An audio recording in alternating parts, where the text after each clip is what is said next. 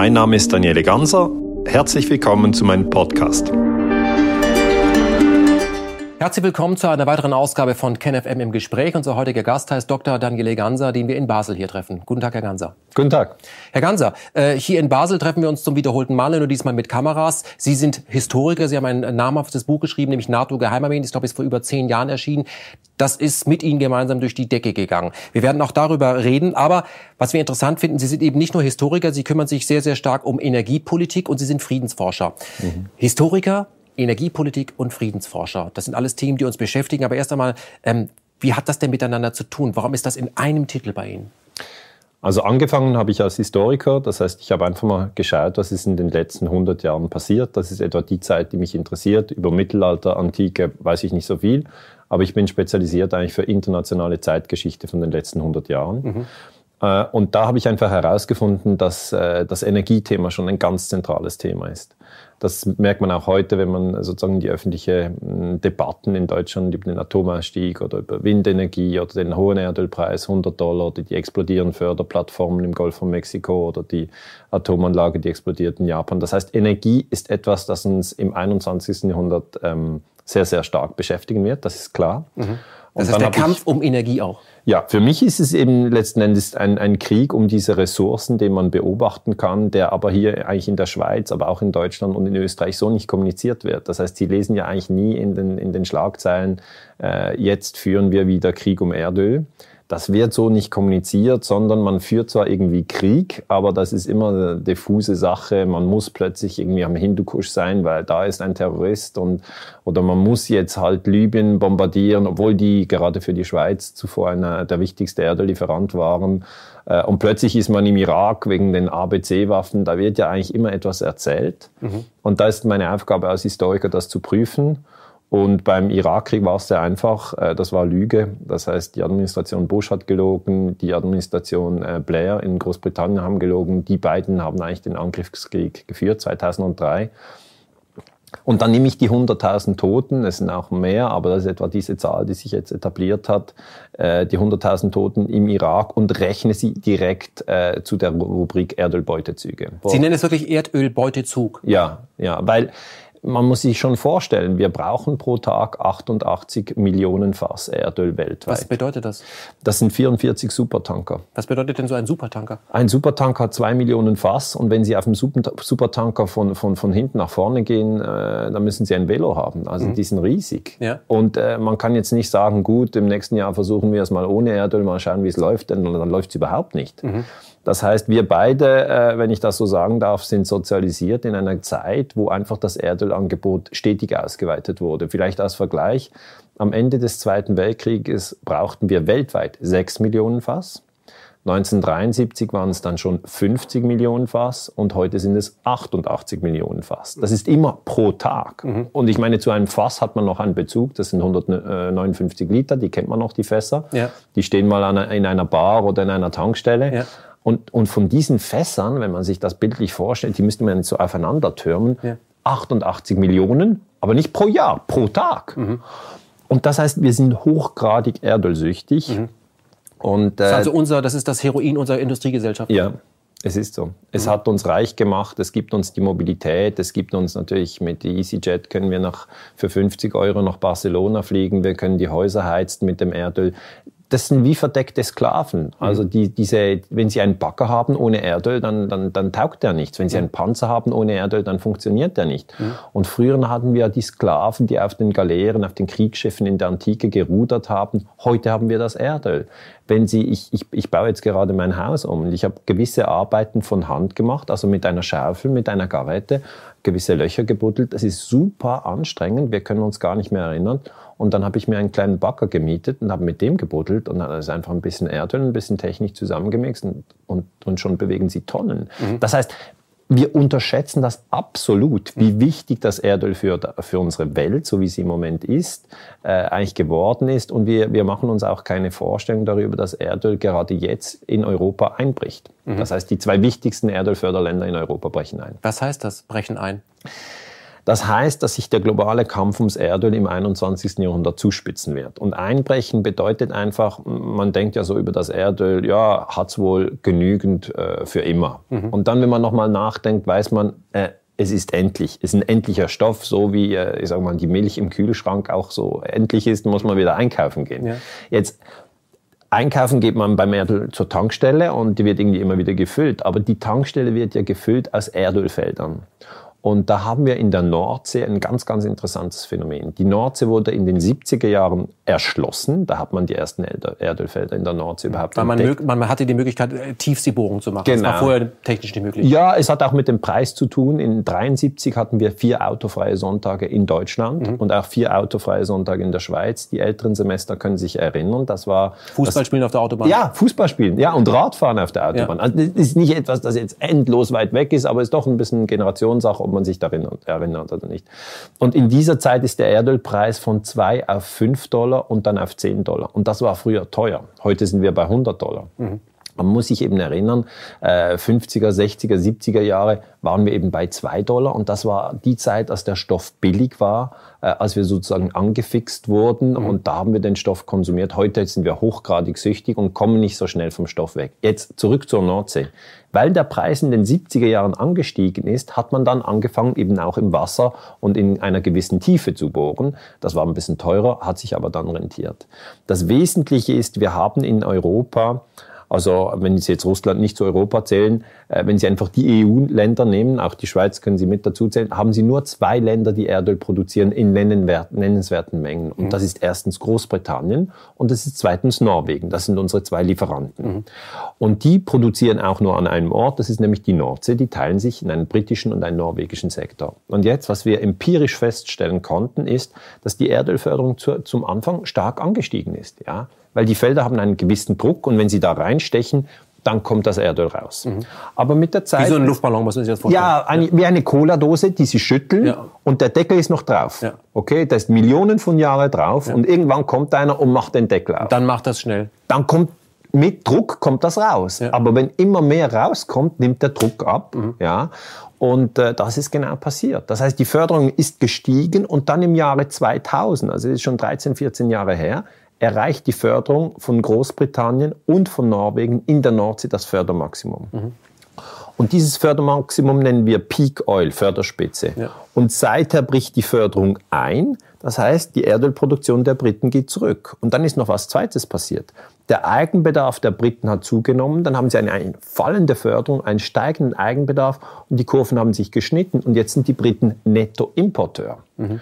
Und das muss man sich mal auf der Zunge zergehen lassen. Das ist ein Erdölland, das hat früher exportiert bei 10 Dollar pro Fass und jetzt müssen die importieren bei 100 Dollar. Das mhm. wollten die doch nicht. Mhm. Das heißt einfach, wir sind als Menschen nicht sehr vorausschauend, sondern wir tun Dinge und sagen, ah, hier hat's was, nehmen wir das, verbrennen wir das, was da für die Kinder und die Enkel bleibt, ist uns eigentlich egal. Also mhm. enkeltauglich sind wir nicht. Ja. Und diese, dieses Phänomen des Peak Oils beobachten wir in verschiedenen Ländern. Wir haben auch in Indonesien, das war ein Land, das gerade im Zweiten Weltkrieg, die Japaner haben dort Erdöl erbeutet, die, die, die Shell, die Royal Dutch Shell hat dort Erdölfelder entdeckt. Das ist ein, ein Land mit langer Erdölgeschichte. Die haben aber auch diesen Peak Oil erreicht, haben jetzt eine fallende Produktion, einen steigenden Eigenbedarf. Die Kurven haben sich wieder geschnitten, jetzt sind sie Nettoimporteur. Mhm. Das heißt, die sind sogar aus der OPEC ausgetreten. Das heißt, wir haben Länder, die Damit sie sich nicht an Förderrichtlinien halten müssen. Ja, und sie haben kein Interesse an einem hohen Erdölpreis. Mhm. Ja, also wenn Sie, wenn Sie Nettoimporteur sind, dann wollen Sie billiges Erdöl. Mhm. Und darum sind die aus der OPEC ausgetreten. Aber das hat fast niemand bemerkt. Das war so, äh, noch ein News irgendwo. Die Leute können die Dinge ja nicht vernetzen, ja. weil sie bekommen eigentlich die Nachrichten immer in so Mini-Bruchstücken, ähm, dass sie dann die Vernetzung nicht machen können, außer in, in längeren Sendungen, wie, wie mhm. sie sie ermöglichen. Aber das ist heute fast das Hauptproblem. Wir haben nicht zu ist wenig. Ist es vielleicht nicht auch die Haupttaktik? Das ist die Taktik, ja. Man hält die heute blöd, indem man ihnen einfach die Dinge äh, zerstückelt, ja. Aber das ist, wenn Sie die Kinder eigentlich so unterrichten würden in der Schule, dass der Lehrer fünf Minuten etwas zu, zu, zu schreiben sagt und dann, dann äh, wechselt er das Thema und macht fünf Minuten Sport und dann müssen sich alle umziehen und danach gibt's fünf Minuten Rechnen, aber nur die Dreierreihe bis neun, drei, ja. sechs, neun. Ja. Der nächste Teil bekommen Sie Ende Woche. Ja. Äh, wie sollen die dann je irgendwas Zusammenhängendes in den Kopf bekommen? Mhm. Das heißt, die Zusammenhänge, die Zusammenhänge ähm, eigentlich festigen. Im Moment unterrichte ich an der Universität St. Gallen. Das ist mit den Studenten das Wichtigste heute. Wir haben alles, alle Daten sind da, aber die Daten verknüpfen. Mhm. Und da sage ich, man muss verknüpfen, die einbrechende Erdölförderung von Großbritannien und Norwegen, die ist empirisch belegt. Ja. Seit 2000 fällt das. Ja mit dem Austritt von Indonesien aus der OPEC, mhm. weil die auch einbrechende Erdölförderung haben. Mhm. Und das muss man weiter verknüpfen mit dem Angriff auf Irak 2003. Natürlich hat das mit Erdöl zu tun, aber es hat vor allem damit zu tun in einer Zeit, wo verschiedene Erdölfelder wegbrechen. Mhm. Jetzt möchte ich einen ganz aktuellen Schwenk machen, wenn Sie sagen, das hat was damit zu tun. Hat das auch damit was zu tun, dass wir auf einmal, also wie, ich rede mal für den Westen, Amerika hier federführend, dass wir auf einmal feststellen, wir können doch mit einem Land, was sehr erdölreich ist, was aber im Moment äh, für uns nicht, erschließt, nicht erschlossen ist, ähm, der Iran. Plötzlich kann man mit dem Iran, hat das auch damit zu tun, dass man daran muss? An dieses Öl? Also die größten Erdölfelder der Welt liegen in Saudi-Arabien. Das ist die Goldmedaille.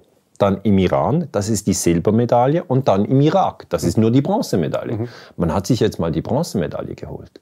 Aber wenn Sie natürlich beobachten, dass diese Erdölfelder sich ja nicht bewegen, die bleiben dort in mhm. Saudi-Arabien, Irak und Iran, dann wird das weiter so sein, dass Europa und die USA zusammen ein Interesse haben, im Persischen Golf mit Krieg Rohstoffe zu erbeuten. Nur, jetzt gibt es ein Riesenproblem.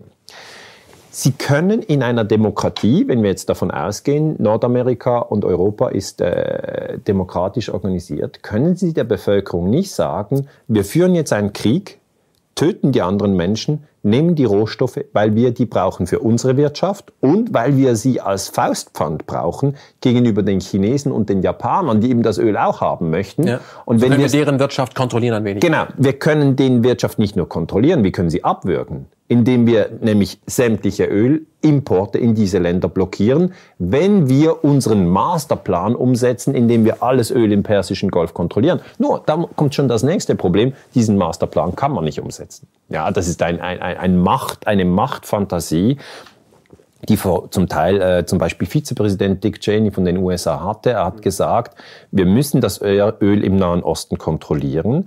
Dann haben wir auch gegenüber den Europäern, gegenüber den Chinesen und den Japanern, das sind ja die Hauptherausforderer im 21. Jahrhundert. Das ist nicht Burkina Faso ja. und es ist auch nicht Bangladesch, ja. äh, sondern die Hauptherausforderer sind die anderen großen Wirtschaftsblöcke. Mhm. Und, äh, auch ein, Südamerika natürlich. Natürlich. Und, und, und ich meine, man kann andere Wirtschaftspartner so eigentlich äh, kontrollieren, indem man die Rohstoffflüsse kontrolliert. Die Leute haben immer das Gefühl, man führt diese Kriege, um danach das Öl zu nehmen, in den eigenen Tank zu tun und einkaufen zu fahren. Mhm. Das stimmt bis zu einem gewissen Grad. Aber noch viel ähm, ausgefeilter ist eigentlich der Kampf, dass man das Erdöl als ein Faustpfand für sich sichert. Ähm, ich muss das vielleicht mal kurz noch kontextualisieren.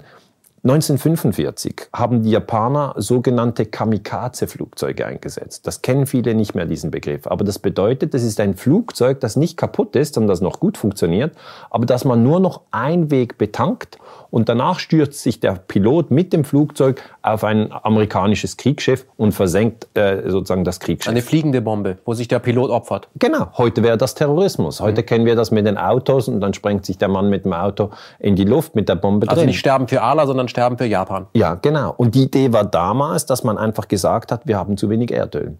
Anstatt dass wir die Flugzeuge einfach hier rumstehen lassen, betanken wir die gerade noch einmal.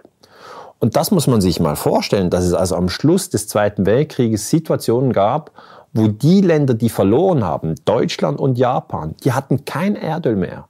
Rommel hat in Nordafrika gesagt, ich habe zwar die Panzer, aber ich habe kein Erdöl mehr, weil die Briten eben die Nachschubslinien ja. alle zerschlagen hatten. Und er hat gesagt, ich habe die Schlacht gewonnen, aber ich kann nicht vorrücken, weil ich habe keinen Stoff mehr. Mhm. Und das ist etwas, was die Leute vollkommen vergessen haben. Dass der Zweite Weltkrieg ein Erdölkrieg war. Ja, natürlich. Und am Anfang, wer hatten den Deutschen das Erdöl geliefert? Die, die Amerikaner. Also Standard Oil hat ja die Blockade gebrochen. Das fiel ja auch nicht äh, klar. Denn ohne, äh, sage ich mal, ohne diese Blockade, die gebrochen wurde von den Vereinigten Staaten, wer hätte ja kein deutscher Bomber abgehoben und wäre auch kein Tank gefahren. Ja, ein Blitzkrieg. Man muss mal den Begriff äh, der, über die Zunge gehen. Was ist ein Blitzkrieg? Ja, Hitlers Blitzkrieg ist eine schnelle Bewegung von Panzern von Jeeps, von Motorrädern und von Lastwagen. Mhm. Ein Blitzkrieg ist, ist nicht eine Fußtruppe, die schnell rennt. Ja. Der Blitzkrieg, wie wir ihn in Europa zwischen 39 und 45 in diesem Zweiten Weltkrieg erlebt haben, vor allem in den ersten äh, Kriegsjahren und Kriegsmonaten, das waren erdölbedingte Operationen. Die ersten Panzer haben sie überhaupt erst im Ersten Weltkrieg und Flugzeuge. Das heißt, das ganze 20. Jahrhundert, wenn ich es so Revue passieren lasse, erkenne ich sofort, Erdöl wirkt hier rein, wirkt dort rein, wirkt auch in die Suezkrise 1956. Ja. Da haben die Israeli, die Franzosen und die Engländer, die haben sich im Geheimen getroffen in Frankreich, in der Nähe von Paris, eine Verschwörung, eine bewiesene Verschwörung. Sagen wir, gibt's ja nicht Verschwörung? So, na klar gibt's das. Ja. Die haben sich getroffen, haben gesagt, wir greifen jetzt Ägypten an.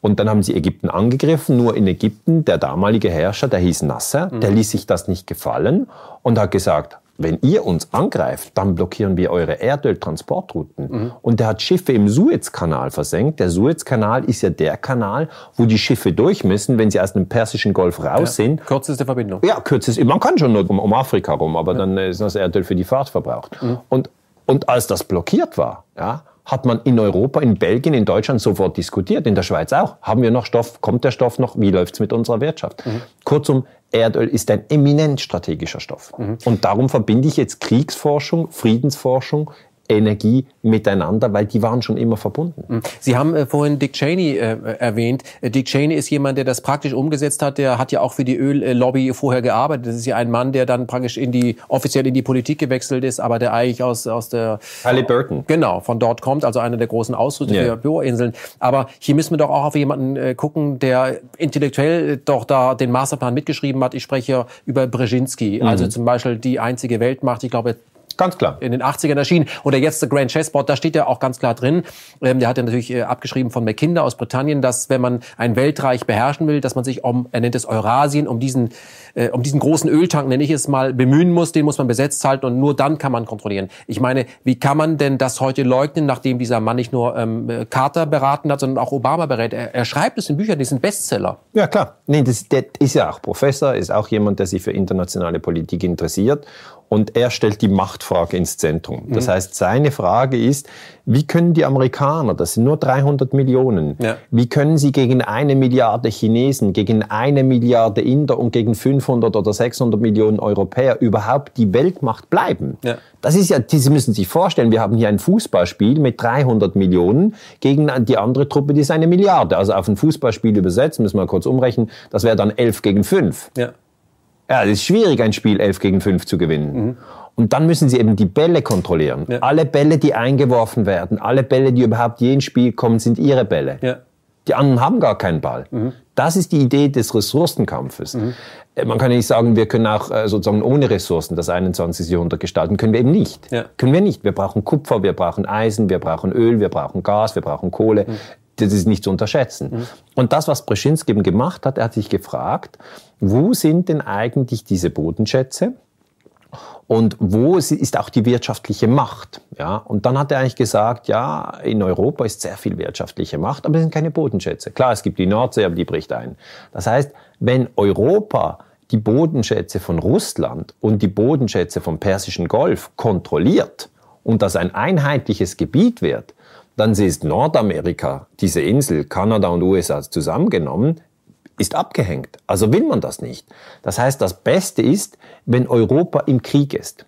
Wenn die Deutschen die Franzosen bombardieren und die Engländer die Deutschen und gleichzeitig die Schiiten und die Sunniten im Persischen Golf sich gegenseitig umbringen. Das ist ideal. Das ist gar nicht eine Fehlfunktion, sondern das ist Divide et Impera. Mhm. Spalten und herrschen. Mhm. Und was man jetzt eigentlich beobachtet ist, dass diese Zugriffe auf den Persischen Golf, dass die laufen. Wir haben 2003 den Irakkrieg und Sie haben das richtig angesprochen. Damals war Vizepräsident Dick Cheney federführend. Er war federführend. Er kam im Januar 2001 ins Amt zusammen mit Bush, der ja weniger der Stratege war. Mhm. Bush war einfach aber der aus einer Ölfamilie kommt. Er kommt aus einer Ölfamilie, aber ist halt jetzt nicht so der Vorausdenker. Das ist er nicht, mhm. sondern das ist schon Cheney und auch Wolfowitz und Rumsfeld. Ähm, das sind eigentlich die Leute, die gesagt haben, unser Interesse ist, dass Amerika Supermacht bleibt. ist übrigens gar nicht zu verurteilen. Das ist das normale Interesse jeder Supermacht. Mhm. Das ist auch das Interesse von Bayern München. Ja, klar. Ja. ja, Bayern München hat ja nicht das Ziel, sozusagen in dieser Saison abzusteigen. Ja. Und auch zweiter Platz ist eigentlich nicht gewagt, ja. sondern ist der erste Platz gefragt. Ja. Und dann müssen sie eben alles auf diesen ersten Platz ähm, ausrichten, weil der erste Platz gibt ja auch äh, gewisse Bonusse. Ja? Mhm. Aber Bayern München fault nicht offiziell und kommt damit durch. Genau, man hat natürlich im Fußball sozusagen diese, diese Situation, dass sie mit allen Kameras alles sehen. Und wenn eben Sinedin Sidan an, an, der, an der WM einen Kopfstoß macht, dann ist das ein Foul im öffentlichen Raum, das überleben sie nicht. Mhm. Das heißt, man hat das im Fußball, ja, es ist ein Kampf. Fußball ist ein Kampf. Ist ja nicht so, dass man sagt, ja, jetzt könnt ihr mal ein Tor machen, wir sind auf der Seite, sondern da wird ja, man kann ja den Ball keine, keine, keine, keine fünf Sekunden in Ruhe haben, schon kommt einer und will einen den Ball nehmen. Mhm. Und dieser Kampf ist aber ein, sagen wir mal, ein zivilisierter Kampf. Man darf niemanden töten auf dem Fußballfeld. Mhm. Man darf ihn auch nicht schlagen, etc. Das wird mit der roten Karte auch Und die, die Regeln, die von Schiedsrichtern vertreten werden, die gelten für alle gleich. Die gelten für alle gleich. Aber der Punkt ist der, beim Fußballspiel ist es übersichtlich. Jeder sieht da. Eine Gruppe rot, eine Gruppe schwarz ein Ball. weiß, ein Ball, zwei Tore, es ist 90 Minuten, und es ist übersichtlich. Jetzt weltweit haben wir auch so ein Spiel. Wir haben ein Spiel, wo die USA das dominante Spiel sind. Sie, sie sind die Supermacht, sie sind das Imperium. Die Historiker gehen immer durch und schauen, okay, wo bin ich? 19. Jahrhundert, wer ist eigentlich gerade im Imperium? Ja, Imperium sind die Briten. Oder sie gehen dann zurück, äh, 17. Jahrhundert, und fragen sich, wer, wer, wer ist hier imperial? Ah, die Holländer. Ja. Oder sie gehen zurück ins 16. Jahrhundert, wer ist imperial? Ah, die, die Spanier. Und die Portugiesen. Ah, welche Teile ähm, von Südamerika ist jetzt Portugiesisch? Ah, Brasilien, die reden heute noch Portugiesisch. Welcher Teil haben die Spanier kontrolliert? Und das gleiche mit Afrika. Ah, oh, welcher Teil von Afrika ist Französisch? Welcher Teil? Also das imperiale, analytische, historische Forschen ist uns in Europa ganz natürlich in die Wiege gelegt. Es ist klar, es gibt immer Imperien. Mhm. Das ist einfach das mächtigste Land. Das sind die USA. Die USA sind das Imperium. Und wir messen das so, dass wir sagen, ähm, wer ist die größte Volkswirtschaft? Dann nehmen wir das sogenannte Bruttosozialprodukt. Das können Sie nachlesen. Klar, USA ist Volkswirtschaft Nummer eins. China ist im Moment Volkswirtschaft Nummer zwei. Das Zweite, was wir uns fragen, ist, wer hat die Weltreservewährung? Und das ist der Dollar. Immer noch der Dollar hat unglaublich an Wert eingebüßt in den letzten 40 Jahren, wird ja auch einfach frei gedruckt, ja. aber ist immer noch die Weltreservewährung. Mhm. Dann fragen wir uns, wer hat am meisten Militärstützpunkte? Das ist klar. Und das sind die USA. Ja, mit über 700 Stützpunkten weltweit. Ja, 700 Stützpunkte und Rammstein ist einer. Da sieht man die Feinheiten. Es ist jetzt nicht so, dass Deutschland einen Militärstützpunkt in den USA hat, sondern die USA haben mehrere Militärstützpunkte in Deutschland. Mhm. Und da ist sofort die Ranghöhe abgesteckt. Es ist das Imperium, das die Stützpunkte hat. Und die Vasallen, die haben das eben nicht.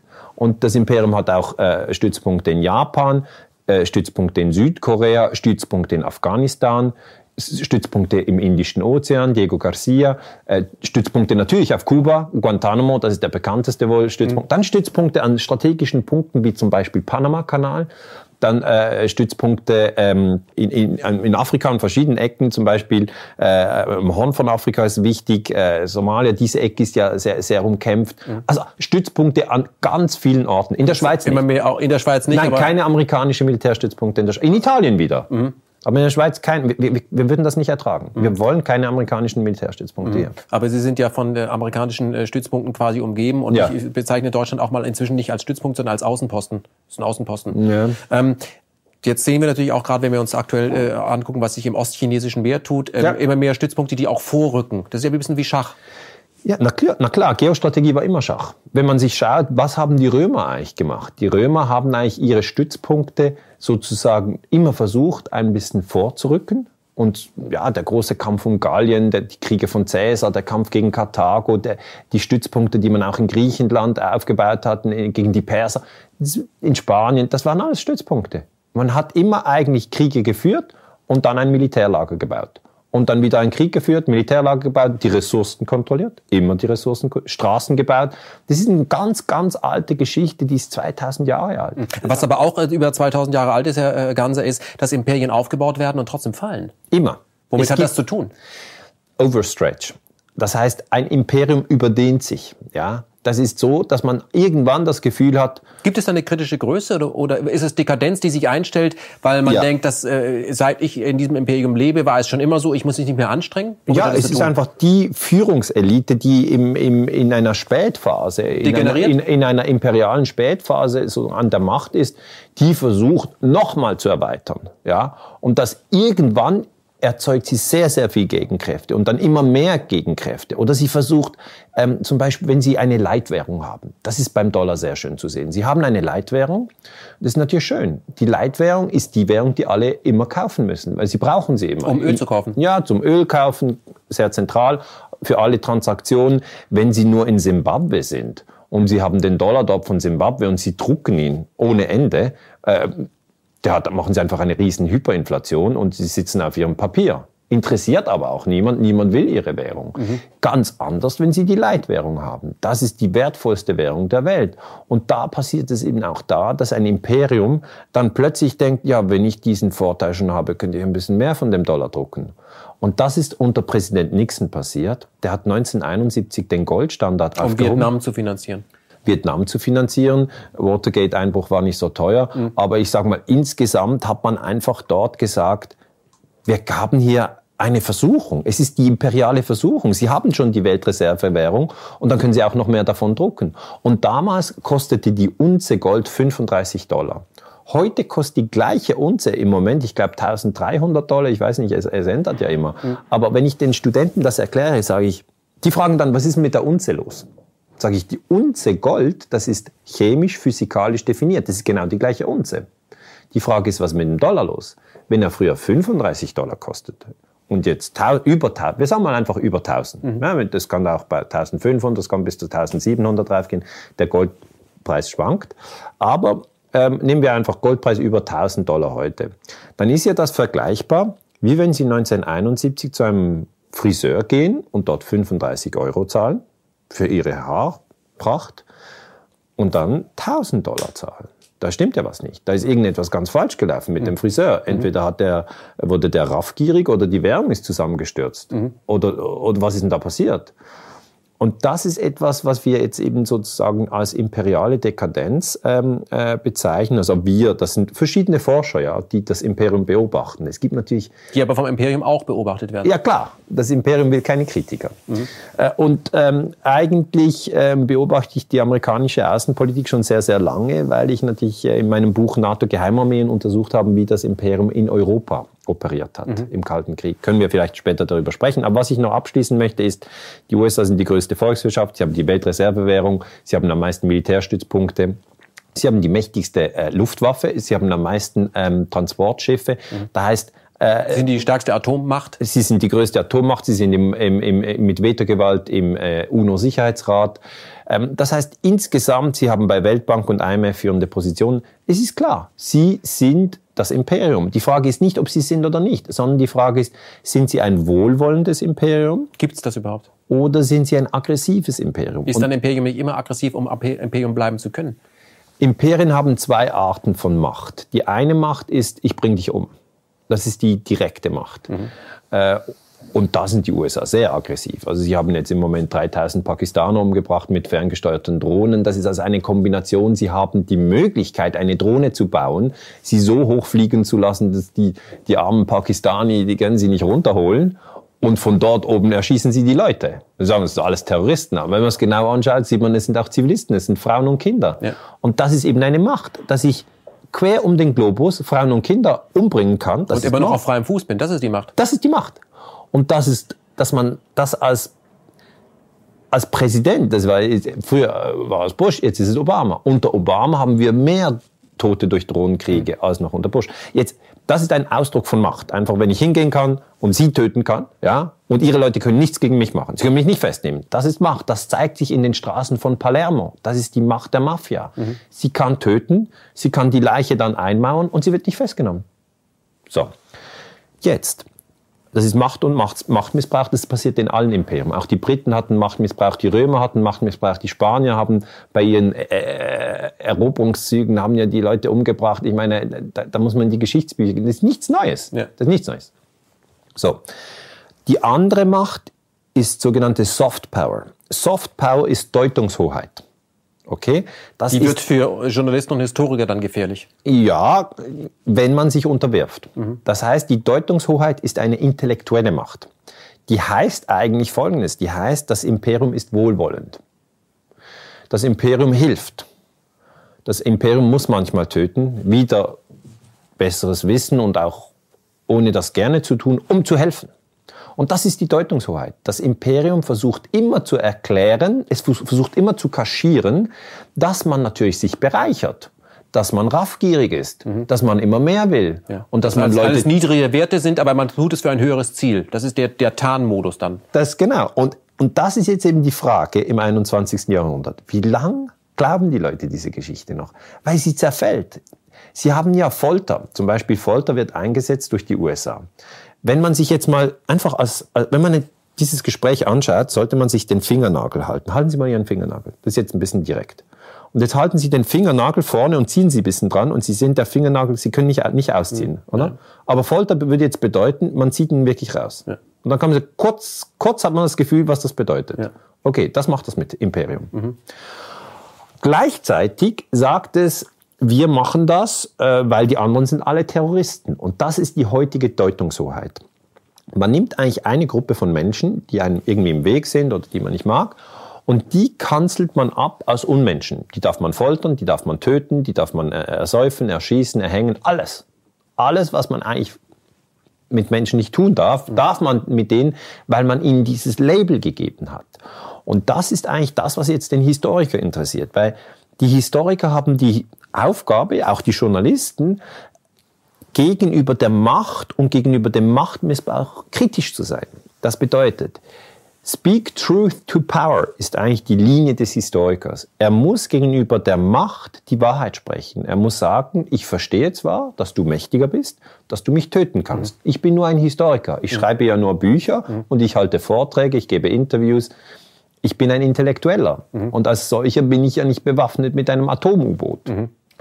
Jetzt ist es aber trotzdem so, dass ich dir die Deutungshoheit nicht überlasse wenn ähm, in dem Fall jetzt das amerikanische Imperium sagt, äh, das sind Freiheitskämpfer und das sind Terroristen, dann ist die Verteilung immer klar. Gegen die, die sie kämpfen, das sind Terroristen, mit denen, mit denen sie kämpfen, das sind Freiheitskämpfer. Also konkretes Beispiel, Syrien.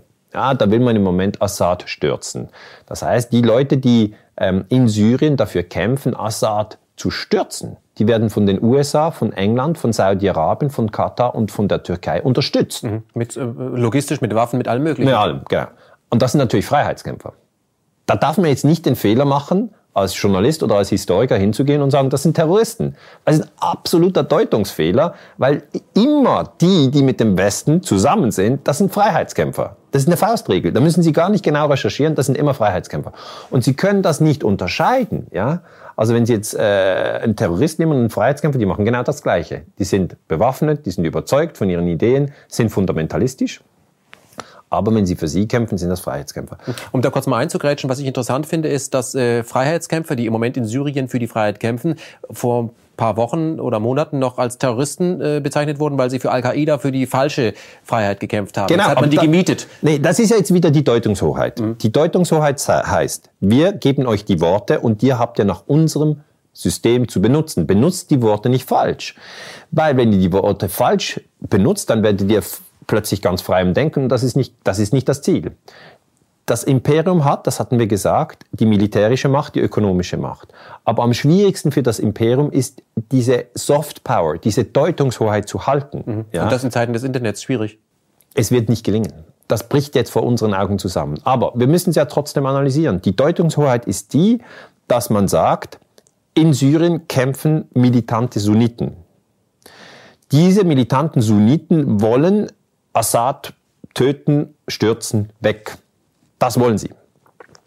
Früher, vor zehn Jahren, waren die militanten Sunniten immer gleichbedeutend mit Al-Qaida, weil Saudi-Arabien ist ein sunnitisches Land. Mhm. Saudi-Arabien hat den Krieg in Afghanistan geführt, von 79 bis 88.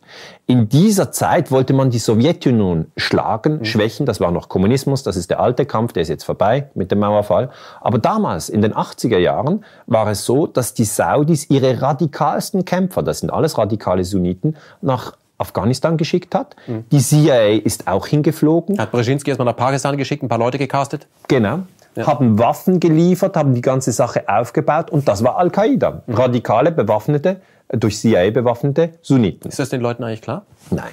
Nein, den Leuten ist überhaupt nichts mehr klar, weil heute haben wir eine totale Verwirrung. Das muss man sich eingestehen, weil sonst kann man ja überhaupt nicht mehr aufbauen. Man, man muss eigentlich mal klar machen, dass dieses Verstückeln, wir hatten das schon angesprochen, dieses Verstückeln der Informationseinheiten hat zweierlei bewirkt. Es hat zum vollkommenen Chaos im Kopf der Leute eigentlich beigetragen. Keiner wagt sich aus der Deckung? Und es hat zur Verängstigung beigetragen. Ja. Das heißt, alle haben Angst, wenn ich sage, Sunniten bewaffnet, das hatten wir doch schon, das ist doch Al-Qaida. Bin Laden ist doch selber ein Al-Qaida-Kämpfer. Und jetzt ist die Al-Qaida, das sind die bewaffneten Sunniten in Syrien wieder. Ah, dann ist jetzt Syrien, ist Al-Qaida, aber da unterstützt ja Washington die Al-Qaida. Das wäre eine Einfach, ja, es wäre eine einfache Analyse, die man sozusagen äh, nach, nach, der, nach der 10. Klasse mhm. Schulausbildung dann... Und die stimmt. Ja klar, die stimmt. Aber Jetzt haben Sie auf der anderen Seite die Deutungshoheit. Und die, die heißt eben, Frankreich unterstützt niemals die Al-Qaida. Die USA unterstützt niemals die Al-Qaida und Großbritannien unterstützt niemals die Al-Qaida. Al-Qaida ist der Feind. Okay? Jetzt kommen Sie und gehen hin und sagen, hier geht's aber nicht auf, wir haben ja Syrien und da unterstützt ihr die radikalen Sunniten, das sind Al-Qaida-Kämpfer. Oder Sie können sie auch Al-Nusra-Front nennen, was Sie auch immer wollen. Es sind einfach radikale, militante Sunniten. Mhm. Dann sagt man, um die Deutungshoheit zu halten, muss jetzt ein neuer Begriff hin. Und das ist die Freie Syrische Armee. Und dann haben sie den Begriff Al-Qaida weggenommen und sie müssen nur noch durchsetzen, dass in allen Medien jetzt Freie Syrische Armee steht. Und in unseren Schweizer Zeitungen steht jetzt immer Freie Syrische Armee. Ich nehme in Deutschland ist dasselbe. Ja. Aber das Problem ist, die Leute denken, was ist das schon wieder? Freie Syrische Armee? Kenne ich nicht. Kenne ich nicht, weiß ich nicht. Und dann ist eben die kognitive Dissonanz, also der, der, der, der, der Spalt im Kopf ist so, dass sie das niemals mehr mit ähm, Al-Qaida verbinden, obwohl das die gleichen Leute sind. Das heißt, der Trick vom Imperium ist der, klar, viel Waffen, viel Einschüchterung, aber gleichzeitig den Diskurs über die, über die Worte kontrollieren. Vielleicht ein Beispiel. In meiner Jugend bin ich den Film Top Gun mit Tom Cruise anschauen gegangen. Ich glaube, das war 1986 oder so. Ich war damals 14. Nun, als 14-jähriger Junge ist es eben das Kühlste zu sehen, wie solche Flugzeuge vom Flugzeugträger abheben und super schnell durch die Luft rasen und der Gute gewinnt und dann zwischendrin noch ein Motorrad, also alles Erdöl angetrieben. Aber ich fand das super. Hm. Ich kam und bei den Mädchen kommt es auch an. Ja. Bei uns waren sogar diese, diese Bomberjacken und, und die Brille, das war dann auch top, oder? Ja. Und ich war richtig ein Fan von Top Gun. Ich oute mich jetzt hier erstmals, äh, dass ich ein großer Fan von Top Gun war mit 14. Ich weiß noch, dass ich äh, freihändig auf meinen, ich hatte ein, ein Rad, ein Fahrrad und dann bin ich also in die Abendsonne freihändig so gefahren, so im Sinn von, wow, das ist fast so ein bisschen das Gefühl wie, wie Top Gun. Dann, zehn Jahre später, war ich an der Universität und habe ich über Imperien, Machtpolitik und Machtmissbrauch schlau gemacht. Und dann habe ich herausgefunden, in einem Buch über Propaganda, dass wenn ein Film gedreht wird, ein amerikanischer Film, wo es eben große Militärmaschinen braucht, wie Flugzeugträger mhm. oder, oder Flugzeuge oder Helikopter. Ein teurer Spaß. Ein teurer Spaß. Dann können Sie das nicht als Pappkarton machen, okay? Und Sie können das auch nicht kaufen für den Film. Das ist alles Pappkarton geht nicht, sieht scheiße aus. Ja. Kaufen für den Film geht nicht vom Budget. Das heißt, sie haben nur eine Adresse, wo sie es holen. Und das ist das Pentagon. Mhm. Und das Pentagon sagt, ja, ich gebe Ihnen das Material. Aber zuerst geben Sie mir den Skript für den Film. Ja. Und dann sage ich Ihnen genau, ob das ein guter Skript ist oder ein schlechter Skript. Und dann ändern wir den Skript. Ja, genau. Und wenn das Skript, Flugzeugträger. Und wenn, ja, genau. Und wenn das Skript nicht passt, dann können Sie einen anderen Film drehen. Mhm. Eben keiner mit Flugzeugträger. Ja. Und als ich das gelesen habe, habe ich mir gedacht, Tom Cruise hat mich verarscht das habe ich irgendwie persönlich genommen. Mhm. Und dann habe ich verstanden, Tom Cruise hat einfach seine Gage bezogen. Das Pentagon hat den Flugzeugträger gestellt und die haben vorher den Skript abgemacht. Und irgendwann, als ich das begriffen habe, habe ich dann geschaut, Schwarzenegger, habe ich mir auch angeschaut. Schwarzenegger erschießt die Kommunisten, oder? War eine große Klasse, immerhin, hat alle runtergemäht. Und plötzlich erschießt Schwarzenegger die Muslime. Da war plötzlich ein Wechsel in diesen Filmen. Und da habe ich mir noch gedacht, was ist denn jetzt los? Oder bei James Bond genau das Gleiche. James Bond tötet die äh, Kommunisten und plötzlich James Bond tötet die Muslime. Und das ist Deutungshoheit. Das heißt, wir haben in all unseren Fernsehformaten äh, Homeland und diese ganzen Geschichten, haben wir immer die Deutungshoheit des Imperiums. Jetzt mache ich mir schon Spaß und schaue mir den Film an und sage mir, okay, welche Deutungshoheit wird hier suggeriert? Mhm. Und man hat dann immer das Gefühl, ja, ich bin aufgeklärt und das wirkt nicht auf mich. Aber ich habe einen Test gemacht mit Leuten, wirklich aufgeklärten Leuten mit Universitätsabschluss. Habe ich gesagt, gut, nehmen Sie mal das Wort Polizist und projizieren Sie ein Bild im Kopf. Das muss man dann schnell machen. Habe ich gesagt, zweites Wort, Apfel, zack, Bild projizieren. Drittes Wort, Terrorist. Stopp. Halten Sie das Bild im Kopf und fragen Sie sich, ist das ein Katholik von der IRA in Nordirland? Ist es ein Christ, der irgendwie die Protestanten gibt? Viel Terrorismus in Nordirland, ja? Ist es jemand von der ETA, Spanien? Ist es jemand von der Irgun? Irgun war eine jüdische Terrororganisation, die die Engländer aus Palästina rausgebombt so die Stern Gang, also die genau. Israel hat entstehen lassen mit genau. Bomben. Genau. Camp David Hotel und so Genau, ja. genau. Oder ist es, oder jemand von der RAF? In Deutschland passiert das manchmal. RAF? Das sind Atheisten, können Frauen sein. Oder ist es ein bärtiger Mohammed irgendwie? Und wenn es das Letzte ist, dann verbindet man Terrorismus im Kopf mit einer Religionsgruppe und hat dann irgendwann im Diskurs so dieses Gefühl von, die Muslime sind Terroristen, Komma, nein, natürlich denke ich das nicht so, das sind nur extreme Muslime, nämlich die militanten Muslime und, und das sind dann die Radikalen. Das sagt man immer noch dazu. Aber was eigentlich passiert ist, seit 9-11, seit jetzt 13 Jahren ist das am Laufen, wird eine ganze Religionsgruppe wird systematisch diskreditiert als Terroristen mhm. oder als Diktatoren. Mhm. Und dann haben sie diese Mischung, dass eigentlich die Leute viel schneller dabei sind, Syrien zu bombardieren, Libyen zu bombardieren, ähm, den Irak zu bombardieren. Das heißt, Afghanistan. Das, Afghanistan. Das sind alles Terroristen, das sind ja Muslime und irgendwie ist das eine, eine, eine riesige Mischmaschmasse und jemand muss ja hingehen und helfen. Ja? Mhm. Und, und diese Art von Desinformation, die beleidigt eigentlich den, den, den aufrichtigen Menschen. Also da kann ich nur als Historiker sagen, wer das glaubt, und zwar nicht glaubt jetzt, wenn er, wenn er irgendwie das, wenn er gezwungen wird, das so nachzubeten, kann ja sein, sondern wenn er ganz alleine ist mit sich und sagt, glaubst du das wirklich, dass jetzt plötzlich die Muslime alles Terroristen sind? Oder glaubst du das wirklich, dass man die Kriege führt, um dort zu helfen? Oder führt man die nicht vielmehr, um Beutezüge zu führen? Ja, wenn das ein Bundespräsident sagt und sagt, man führt Kriege, um Wirtschaftsinteressen wahrzunehmen, mhm. können Sie abtreten. Ja. Können Sie sofort abtreten. Weil das ist wieder diese Deutungsmacht, die eben sagt, Kriege führen wir nur noch, um zu helfen. Aber das ist die alte... Friedenssichernde Maßnahme heißt das. Ja, aber das ist völliger Unsinn da muss man sich doch selber fragen, wann hat ein Krieg geholfen? Das ist dieser alte Mythos, bei dem man eben sagt, wir werden die Gewalt ausmerzen.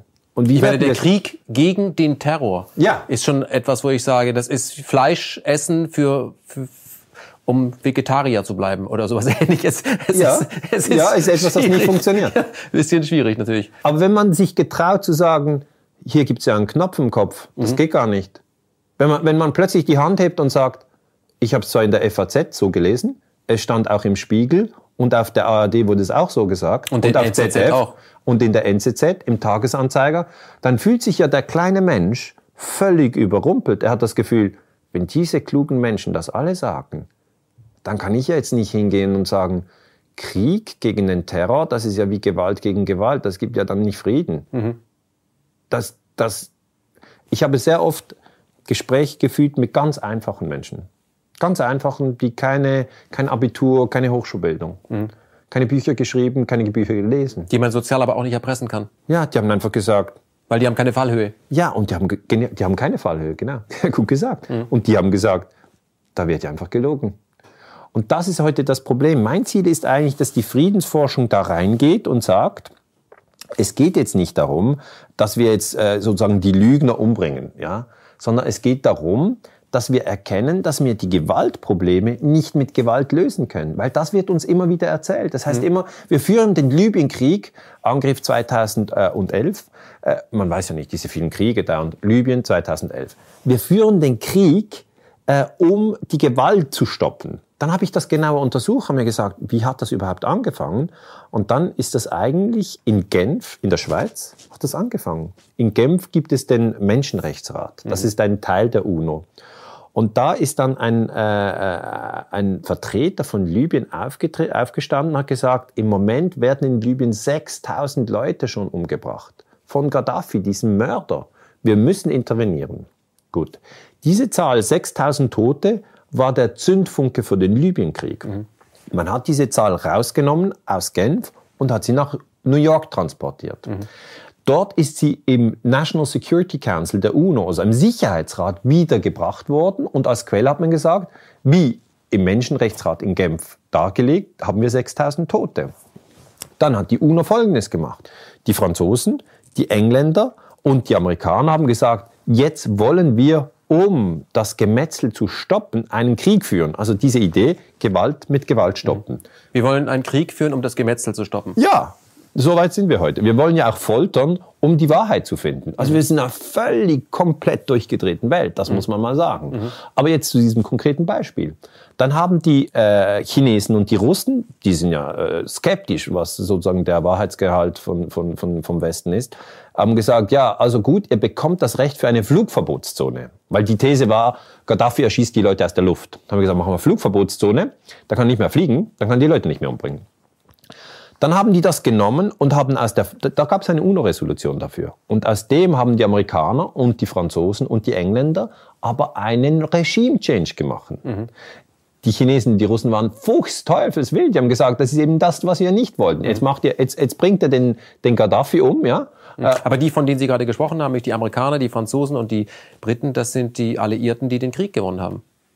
Ja, genau. Das sind die Alliierten, die den Krieg gewonnen haben und die natürlich über die NATO, das ist die North Atlantic Treaty Organization, das ist die größte Militärmacht der Welt, die immer noch ihre Deutungshoheit haben und sagen, wir machen alles nur für den Frieden. Aber ich habe dann das ein bisschen genauer angeschaut und gesagt, wo sind jetzt die 6000 Toten gewesen?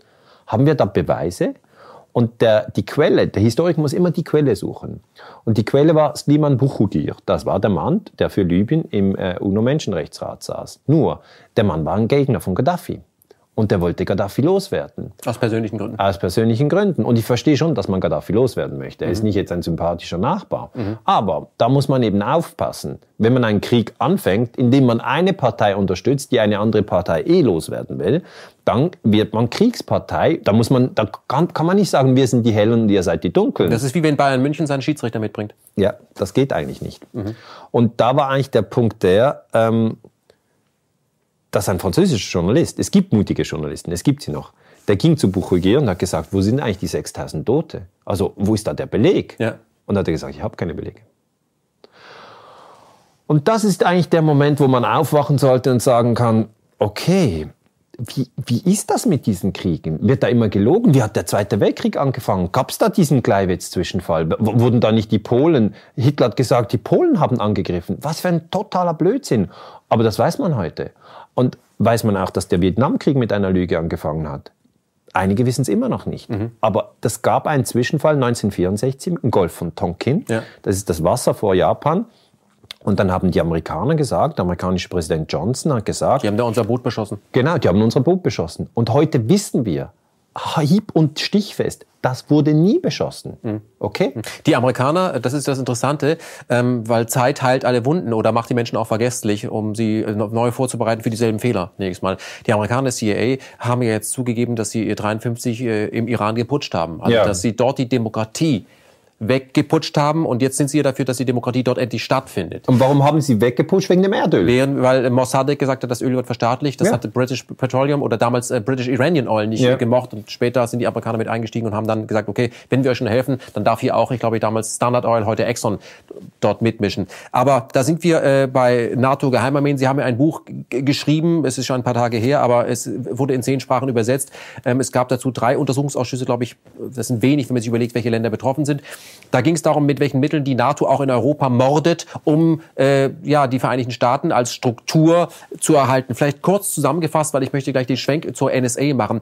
Was war denn die Idee, was wollte denn die NATO-Geheimarmee in Gladio, was sollte diese Armee verhindern?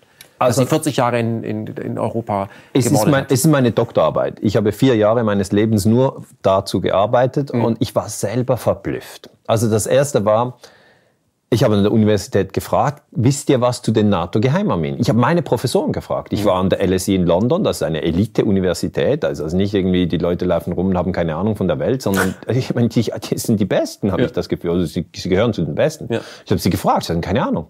Ich habe gesagt, wisst ihr nicht über die NATO-Geheimarmeen? Und mhm. ein meiner Professor hat gesagt, ja, ich habe mal einen Zeitungsartikel gelesen, aber schon lange her. Stichwort Andriotti. Ja, genau. Und auch hier an der Universität Basel ist jetzt keine Elite-Universität, aber ist die älteste Universität der Schweiz, 550 Jahre alt. Äh, habe ich rumgefragt, die Leute hatten keine Ahnung, die NATO-Geheimarmee. Dann habe ich gesagt, okay, wenn das so ein brachliegendes Forschungsfeld ist, dann gehe ich da mal rein. Ich, ich, ich gehe mal durch alle Archive und suche mir, was ich finde. Und da habe ich Folgendes gefunden. Im Jahre 1990 ist der damalige Premierminister von Italien, Giulio Andreotti, jetzt verstorben, hat gesagt, es gibt eine Geheimarmee mit Namen Gladio. Die ist aktiv im Land, in Italien, und ähm, die existiert innerhalb vom militärischen Geheimdienst.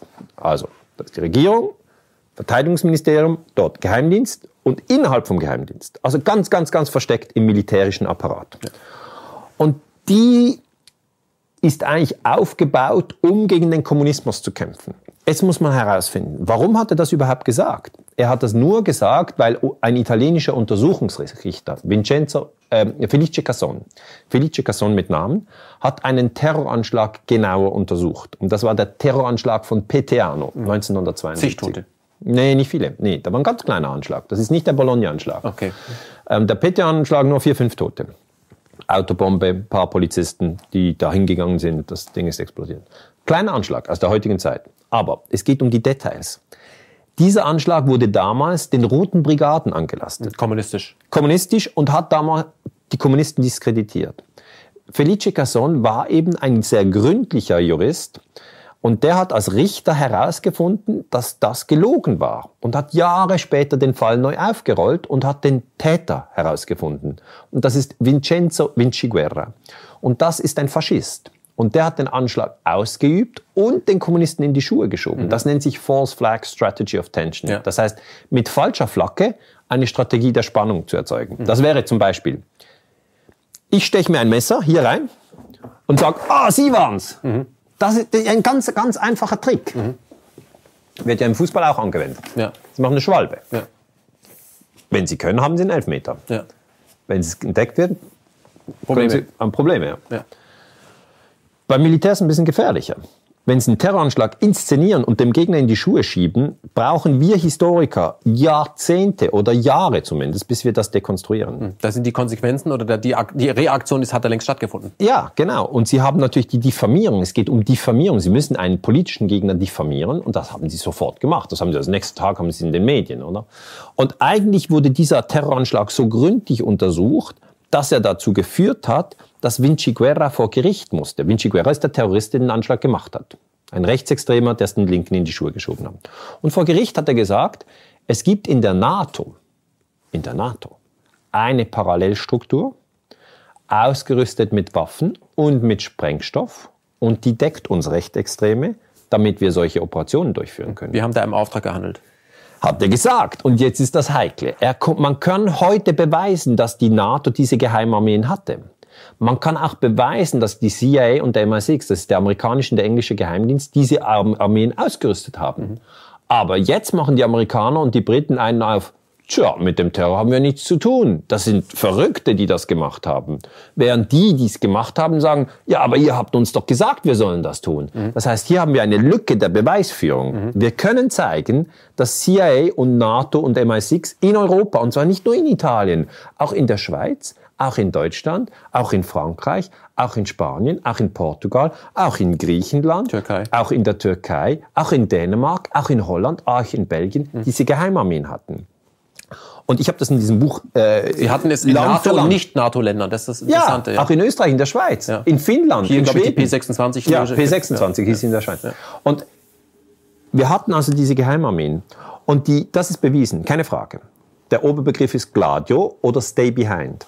Jetzt, diese Geheimarmeen haben wir in Italien, wir haben sie aber auch in anderen Ländern. Und die haben eigentlich eine antikommunistische Funktion. Die Idee war, wenn eine sowjetische Invasion kommt, ja, und die Sowjets eigentlich Westeuropa besetzen, mhm.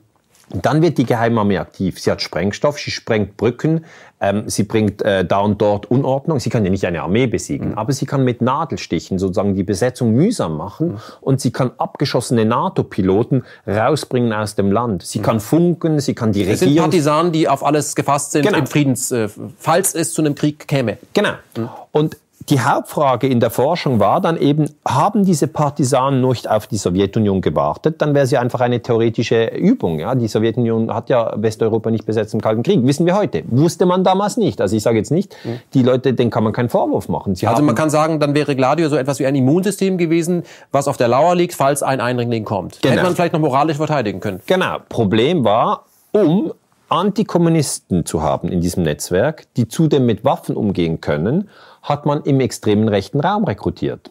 Ich sage nicht nur im extremen rechten Raum, aber auch im extremen rechten Raum. Also in diesen Geheimarmeen waren keine Kommunisten und da waren auch wenig Sozialisten, sondern man hat konservativ, ich sage mal CDU-nah rekrutiert, aber man hat auch im rechten Spektrum. Also in der deutschen Geheimarmee gab es Leute, die sind direkt von der SS in die Geheimarmee reingespaziert. Mhm. Und das ist unglaublich. Mhm. Es kann ja nicht sein, dass man 45 sozusagen den Faschismus besiegt und dann eine Geheimarmee macht über die NATO und da SS-Leute drin hat. Das ist eigentlich der Skandal bis heute. Mhm. Als das in Deutschland 1990 aus, aufgeflogen ist, hat Hermann Scher, das war ein äh, äh, deutscher Politiker, der ist jetzt verstorben, hat gesagt, das ist ein Kuckucksklan. Das müssen wir untersuchen. Und dann hat die äh, CDU-CSU gesagt, hört mal zu, Kollegen von der SPD, auch eure Bundeskanzler, äh, Schmidt etc. Das geht nämlich schon länger. Schmidt und Brandt, genau. Die haben das auch gedeckt, das Geheimnis. Also ihr könnt es schon an die große Glocke hängen, aber dann hängt ihr mit dran. Und dann die Grünen, die hatten damals keine Regierungsverantwortung, hatten gesagt, wir wollen das aufgeklärt wissen. Wir können es nicht gewesen sein. Ja, genau, wir können es nicht. Wir haben keine Ver Verantwortung getragen. Und das ist das Interessante. Wir haben eigentlich dann herausgefunden, dass die Geheimarmeen in Deutschland nicht aufgeklärt wurden. Bis heute nicht. Mhm. Obwohl es Hinweise gibt, dass die Geheimarmeen möglicherweise mit dem Anschlag in München 1980 Verbindungen haben. Oktoberfest. Oktoberfest, größter Terroranschlag äh, auf eine, an, ein, an einem öffentlichen Anlass in Deutschland. Und Wehrsportgruppe Hoffmann, die aber mit NATO-Sprengstoff gearbeitet hat und so weiter. Genau, das ist ja. die Frage. Also was man aufgeklärt hat, ist, dass es diesen Anschlag in München gab. Das ist bewiesen. Dass viele Zivilisten gestorben sind, das ist auch bewiesen. Somit ist mal klar. Und dann hat man diesen Gundolf Köhler, und sagt man, gut, das sind Einzeltäter.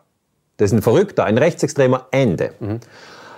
Die historische Forschung sagt heute, vielleicht ist das so. Vielleicht war Gundolf Köhler ein Einzeltäter und die Sache ist geschlossen. Aber vielleicht ist das auch falsch. Mhm. Vielleicht ist hier die Geschichtsschreibung falsch und vielleicht hat Gundolf Köhler den Sprengstoff von einem anderen Rechtsextremen erhalten, dem Heinz Lemke. Mhm. Den gibt es nämlich, der ist aktenkundig. Ja. Und der hat ein großes Waffenlager gehabt und von diesem Waffenlager haben wir den Eindruck, dass es ein Waffenlager der NATO-Geheimarmeen war. Es war professionell geführt. Professionell geführt. Und das wurde 1981 entdeckt. Das heißt, ein Jahr nach dem Münchner Anschlag haben wir tatsächlich ein Waffenlager, das entdeckt wird. Mhm.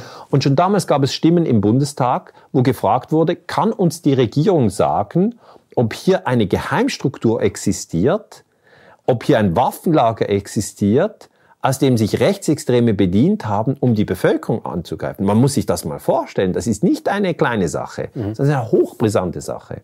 Und die Regierung hat immer gesagt und sagt bis heute, ähm, da gibt es keinen Zusammenhang, das ist ein Rechtsextremer und der ist isoliert. Nur sage ich, gemäß meiner Forschung, ist es durchaus denkbar. Wir haben in Italien solche Phänomene, das kann auch in Deutschland passiert sein. Man hätte unbedingt aufklären müssen, wer ist in dieser deutschen Geheimarmee überhaupt tätig gewesen. Die wurde ja vom Bundesnachrichtendienst geführt, vom BND. Mhm. Und der BND hat das nicht alleine gemacht, er hat das mit dem CIA und mit dem MI6 gemacht. Das gehört ja alles zusammen. Gehört alles zusammen. Und die Sache ist jetzt die Frage, haben wir hier Terrorismus, der sozusagen von den Diensten gemacht wird. Und das ist etwas ganz Extremes. Also man muss sich, man muss vielleicht mal von Deutschland und Italien weg, man muss mal nach Frankreich. Die Franzosen, die haben auch einen Geheimdienst und das, ist die, das war äh, eine, schwierige Situation in den 80er Jahren. Dann hat, hatten wir äh, François Mitterrand als Präsident, Sozialist.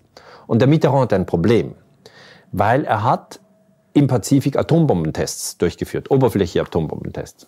Und Greenpeace, diese Umweltschutzorganisation, war dagegen. Und die sind mit ihrem Schiff Rainbow Warrior immer dorthin gefahren, wo die Franzosen eine Bombe zünden wollten. War natürlich für die Franzosen ärgerlich, weil dann konnten sie die Bombe nicht zünden. Mhm. So. Dann hat Mitterrand entschieden, wir sprengen das Greenpeace-Schiff in die Luft. Und das wurde ausgeführt vom DGSE, Direction Générale Sécurité Extérieure. Das mhm. ist der französische Geheimdienst. Ist aber natürlich Terror. Ja. Sie dürfen kein Schiff in die Luft sprengen. Da gab es einen Toten, ein Greenpeace-Fotograf ist tot, oder? Das Schiff äh, war äh, vor, vor äh, Neuseeland, äh, war es da im Hafen, und da haben sie eine Haftmine, bang. Das ist aber Staatsterrorismus. Und was für die Menschen heute sehr schwierig ist, ist herauszufinden, wenn sie einen Terroranschlag haben, ist das jetzt der Staat, der tötet? Oder ist es ein Verrückter, ein Privater? Mhm. Und ich sage immer, historisch belegt sind beide Phänomene. Wir haben private Verrückte, die töten, aber wir haben auch, wie in diesem Rainbow Warrior Fall oder bei Gladio in Italien, wir haben auch staatliche Stellen, die töten.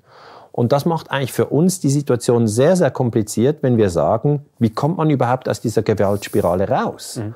Und die einfache Antwort ist keine Gewalt mehr. Mhm. Jetzt möchte ich mal kurz bei dieser Gewaltspirale bleiben. Also Gladio, die Idee war ja auch, nachdem die Russen nicht kamen, der, der Angriff von Russland nicht. fand, aber äh, die Kommunisten äh, wurden in Europa immer beliebter, vielleicht auch, weil sie damals geholfen haben, die Nazis zu bekämpfen. Ich meine, es waren ja schließlich die Kommunisten, die Auschwitz befreit haben, während die Franzosen in der Normandie die Amerikaner empfangen haben, sage ich mal, ja, für überspitzt ja. gesagt. Ja, ja. Ähm, ähm, auch in Italien war in, in, der Resistenza waren die Kommunisten führend gegen ja. Mussolini. Ja. Und dann, als die Engländer und die Amerikaner landen wollten in Italien, haben sie mit der Mafia zusammengearbeitet, weil sie wollten eben nicht, dass die Kommunisten danach zu stark sind. Mhm. Ja? Mhm. Und da haben sie eigentlich die Macht der Mafia wieder aufgearbeitet und haben die Kommunisten, die Waffenlieferungen, die sie immer an die Kommunisten gemacht haben, haben sie Ende des Zweiten Weltkrieges zurückgefahren, weil sie wussten, dass sie Mussolini schlagen werden. Ja. Aber dann wollten sie nicht sofort die Kommunisten im Parlament. Mhm. Und äh, die Idee dahinter, wenn ich das richtig äh, erinnere, war ja eben, wenn die Kommunisten immer beliebter werden, in die Parlamente hineingehen und irgendwann mal in irgendeiner Regierung einen Verteidigungsminister stellen, dann könnten die theoretisch, weil sie eher mehr Kommunisten sind als etwas anderes, äh, die Verteidigungspläne der NATO nach Moskau verraten. Genau. Dann wäre das ganze Bündnis dahin oder die ganze genau. Doktrin oder die ganze Taktik wäre im Eimer. Das genau. müssen wir unbedingt verhindern. Das war die Deswegen Angst. diskreditieren wir die immer, wenn wir sehen, dann müssen wir mal handeln, machen wir das. Ja. Ähm, Gladio äh, wurde ja dann aufgelöst offiziell, was ich persönlich äh, ähm, nicht glaube, denn wenn man eine so tolle Struktur hat, die einem viel Geld gekostet hat und die man auch 40 Jahre lang hat arbeiten lassen können zum Thema, das, das muss doch auffallen, das fällt gar nicht auf, wenn man das geschickt macht. Ähm, oder, und wenn es auffällt, dann äh, erstickt man es. Diese Gladio-Struktur war besonders erfolgreich in den Ländern, die heute, was die Euro-Krise zum angeht oder was Krisen an, angeht, sehr stark angeschlagen sind. Also in Griechenland haben sie stark gewütet, in der Türkei, in, in, in Spanien, auch in Portugal. Kam, fällt einem auf, dass dort, äh, das sind Länder, die mit einer hohen Schieflage sind, wo diese äh, NATO-Armeen sehr viel gearbeitet haben. Aber der Sprung von Gladio jetzt auf eine aktuelle Affäre. Ähm, Gladio ist ja nur ein Muskel, während dahinter ein Brain funktioniert, was wir als CIA damals gesehen haben. Ist das nicht dasselbe, was wir heute erleben und was eigentlich meine These stützt? Gladio wurde nicht aufgegeben, äh, Gladio wurde neu getarnt, neu zusammengesetzt. Das, was wir mit der NSA-Affäre erleben, das ist doch dasselbe. Da hätte ja auch niemand gedacht, dass wir seit zig Jahren abgehört werden. Und ist Gladio nicht ein Teil auch von der NSA gewesen? Weil da geht es ja um Informationen. Sie müssen ja die Leute steuern. Ja, also was sicher richtig ist, ist, dass nach 1945 diese Strukturen aufgebaut wurden. Also da gab es eigentlich in den USA eine Sitzung, wo man gesagt hat, wir wollen diese Geheimarmeen aufbauen in Europa. Wir wollen auch ähm, deutsche Rechtsextreme oder Leute, die bei Hitler sozusagen äh, Karriere gemacht haben, die wollen wir übernehmen, äh, um in diesen Strukturen Antikommunismus äh, mhm. aufzubauen. Da war zum Beispiel Gehlen, Gehlen genau. Glocke. Genau, Gehlen, der erste Chef ja. vom deutschen Geheimdienst. Ja. Und in die genau gleiche Zeit fällt die, Gründe, der, die Gründung der NSA, die National Security Agency. Die mhm. NSA ist ein Militärgeheimdienst. Das wird mhm. immer auch vergessen. Ja. Das gehört zum Pentagon. Ja. Und das Pentagon ist natürlich schon es heißt ja Verteidigungsministerium, aber wenn man es ganz wissenschaftlich an, anschaut, müsste man es Angriffsministerium nennen, weil dieses Pentagon hat mehr Länder bombardiert als irgendein anderes mhm. Verteidigungsministerium. Aber eben das darf man auch nicht sagen, weil wenn man es Angriffsministerium nennt, dann hat man ein Problem äh, sozusagen in der Deutungshoheit. Aber Angriff ist ja die beste Verteidigung. Sagt man dann so. Mhm. Gut. Ähm, diese, diese Frage, ob die NSA und Gladio verbunden sind, kann man so weit beantworten, indem man sagt, es ist die Macht der Geheimdienste, über die wir als großes Thema sprechen. Ähm, Edward Snowden hat ja jetzt eigentlich gesagt, dass die NSA das Handy der Kanzlerin abhört. Ja, das ist diese äh, Headline. Aber dahinter geht es ja darum, sind wir uns bewusst, wie stark die NSA eigentlich überhaupt Daten abschöpft. Und das hat eigentlich äh, eine lange Tradition. Also das sind jetzt eben diese 60, 70 Jahre, wo die NSA Daten abschöpft. Aber parallel dazu ist Gladio eher etwas paramilitärisch, dass es eben auch mal eine Brücke sprengen kann, dass man einen Terroranschlag machen Aber das kann. alles muss man doch äh, im Gesamtkonstrukt Kampf um Ressourcen sehen. Ja, das ist ein Imperium. Die USA sind 1945 das Imperium. Sie haben aber ein zweites Imperium, die Sowjetunion, das vis-à-vis -vis steht. Mhm. Die Sowjetunion dehnt auch ihren Machtbereich aus. Der ganze Warschauer Pakt wurde durch und durch besetzt mit kommunistischen Parteien. Ja. Also in Polen war da nichts mit Wählen. Da war mhm. einfach die kommunistische Partei an der Macht. In Rumänien das Gleiche, in Bulgarien das Gleiche, in der Tschechoslowakei. Aber das muss man schon sagen. Man also, muss aber auch sagen, dass der Warschauer Pakt vier Tage nach der NATO gegründet wurde. Das war eine Reaktion. Genau. Das stimmt. Aber die Idee der Sowjets war natürlich, ihr Gebiet stabilisieren mhm. und die Idee der Amerikaner war, ihr Gebiet stabilisieren. Ja, das, ist eben, genau, das war der Kalte Krieg. Und die Amerikaner haben sich dann hintersinnt und gesagt, wie können wir denn die Gebiete der Sowjets aufrollen? Ja, das ist die Idee des Imperiums. Und Kuba zum Beispiel war ja äh, äh, sozusagen ein Ort, den, den jetzt äh, die CIA gesagt hat, wir müssen den Fidel Castro stürzen, weil der gehört entweder zum Lager der Freien, ja, die irgendwie einfach Diktatoren stürzen und, und dann weder Sowjetunion zugehören noch uns, ja, das geht gar nicht, oder er gehört zum Lager der, der Moskau-Treuen. Ja. Und das Problem hat, ist, er ist vor unserer Haustür. Genau. Und dann hat man die Schweinebucht-Invasion gemacht, CIA, äh, April 61, das hat nicht funktioniert. Und dann finde ich eben für das Angriffsministerium ein ganz interessantes Dokument oder Verteidigungsministerium, Pentagon, wo man auch diese Denke ein bisschen besser versteht. Dann hat das Pentagon 1962 diesen Plan entworfen, Operation Northwoods, wo man eben sagt, wir müssen ein amerikanisches Schiff vor Kuba auf dem amerikanischen Stützpunkt Guantanamo Bay selber in die Luft sprengen und es Fidel Castro anhängen. Das ist Gladio. Mhm. Das ist Gladio. Also wenn Sie False Flag Terrorism machen, äh, das ist eben wieder diese alte Sache, Sie stecken sich ein Messer in, in, in das Bein und sagen, ah, oh, er war's. Mhm. Und ja. jetzt müssen Sie moralisch reagieren, das erwartet Ihre Bevölkerung von Ihnen. Genau. Und das ist der Trick, das können sich viele Menschen nicht vorstellen, dass man das macht, aber wir haben die Originaldokumente. Mhm. Das Verteidigungs- oder das Angriffsministerium Pentagon hat diesen Plan ausgeheckt. Man hat auch gesagt, wir müssen äh, Flugzeuge in die Luft sprengen über Kuba und sagen, das sind amerikanische Studentinnen in diesen Flugzeugen, mhm. die nach Kuba die nach Peru wollten und über Kuba flogen, äh, um in Peru den armen Menschen zu helfen. Diese Flugzeuge wären ferngesteuert gewesen und ja. Kennedy kam dieser Plan äh, unter und er hat es dann abgeblockt. Genau. Mhm. Es war sein Verteidigungsminister, Robert McNamara, ähm, der gesagt hat, ich will das nicht. Und dann kommt das Entscheidende. Wer hat den Plan unterschrieben? Es war Limnen Lemnitzer. Und da sind die Historiker eben genau. Wir gehen hin, schauen nochmal die Originaldokumente, Top Secret etc., Operation Northwoods, Sprengen, alles, die genannten, das sind Kriegstäuschungsmanöver. Und dann sehen wir, Lemnitzer unterschrei unterschreibt. Das ist der Chairman of the Joint Chiefs of Staff. Das ist der höchste General im Pentagon. Der kann nicht mehr aufsteigen. Mhm. Was macht man jetzt? Wenn, wenn der, wenn der Fisch vom Kopf schlingt, sage ich mal, was macht man dann? Was macht, was macht man mit dieser Person? Der überlegt, sich inszenierten Terrorismus durchzuziehen. Da hat Kennedy ein echtes Problem. Und da muss man sich schon fragen, was konnte Kennedy da tun? Er wusste, dass es aggressive Generäle gibt im Pentagon mhm. und dass die ihn vollkommen hassen. Die, sind also, die waren auch gegen Kennedy, mhm. weil die haben immer wieder die Invasion von Kuba gefordert, er hat sie immer wieder abgelehnt. Und was macht Kennedy? Er schickt Lemnitzer nach Europa als Sucker. Das ist der Supreme Allied Commander Europe. Das heißt, wir haben sehr aggressive amerikanische Generäle. Man schickt die Krebszelle nach Europa, da kann sie wüten. Ja, kann sie dort in der NATO dienen. Mhm. Und das ist etwas, was wir in Europa überhaupt nicht reflektiert haben. Viele Menschen kennen Operation Northwoods nicht. Viele, und das ist eben dieser Plan, äh, amerikanische Schiffe in die Luft sprengen.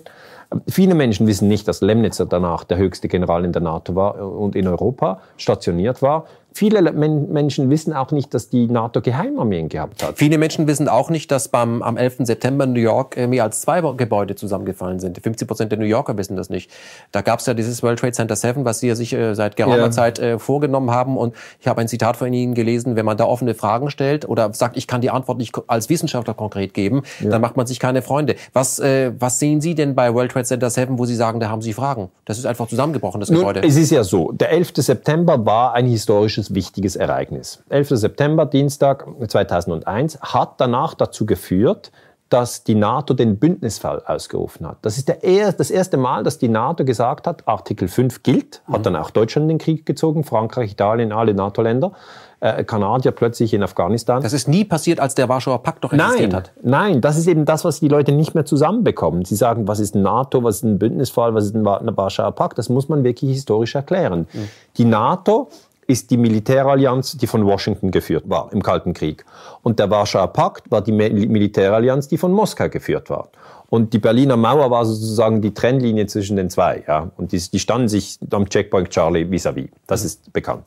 Jetzt hat man gedacht, die NATO funktioniert so, wenn die Sowjets über die Grenze kommen, ja, und äh, Deutschland besetzen, also die deutsch-deutsche Grenze von der DDR in die BRD reinrollen, dann wäre das ein Angriff auf Deutschland, aber gemäß Bündnisfall auf alle NATO-Länder. Das wäre also auch ein Angriff auf Frankreich, auf mhm. England, auf Kanada und auf USA und alle. Also wer nach den kleinen Finger greift, bekommt es mit der ganzen Faust zu tun. Genau, das ist das Prinzip. Das ist der Bündnisfall. Und da haben wir Historiker im Kalten Krieg eigentlich gewartet, ob das passiert. Und die Antwort ist, das ist nicht passiert. Bis 91 gab es den Bündnisfall nie. Die NATO war bereit, hatte eine gewisse äh, abschreckende Wirkung. Und da haben wir gedacht, nun gut, jetzt wird es nicht mehr passieren, die NATO wird sich auflösen. Weil der Warschauer Pakt hat sich aufgelöst. Aber die NATO hat sich nicht aufgelöst.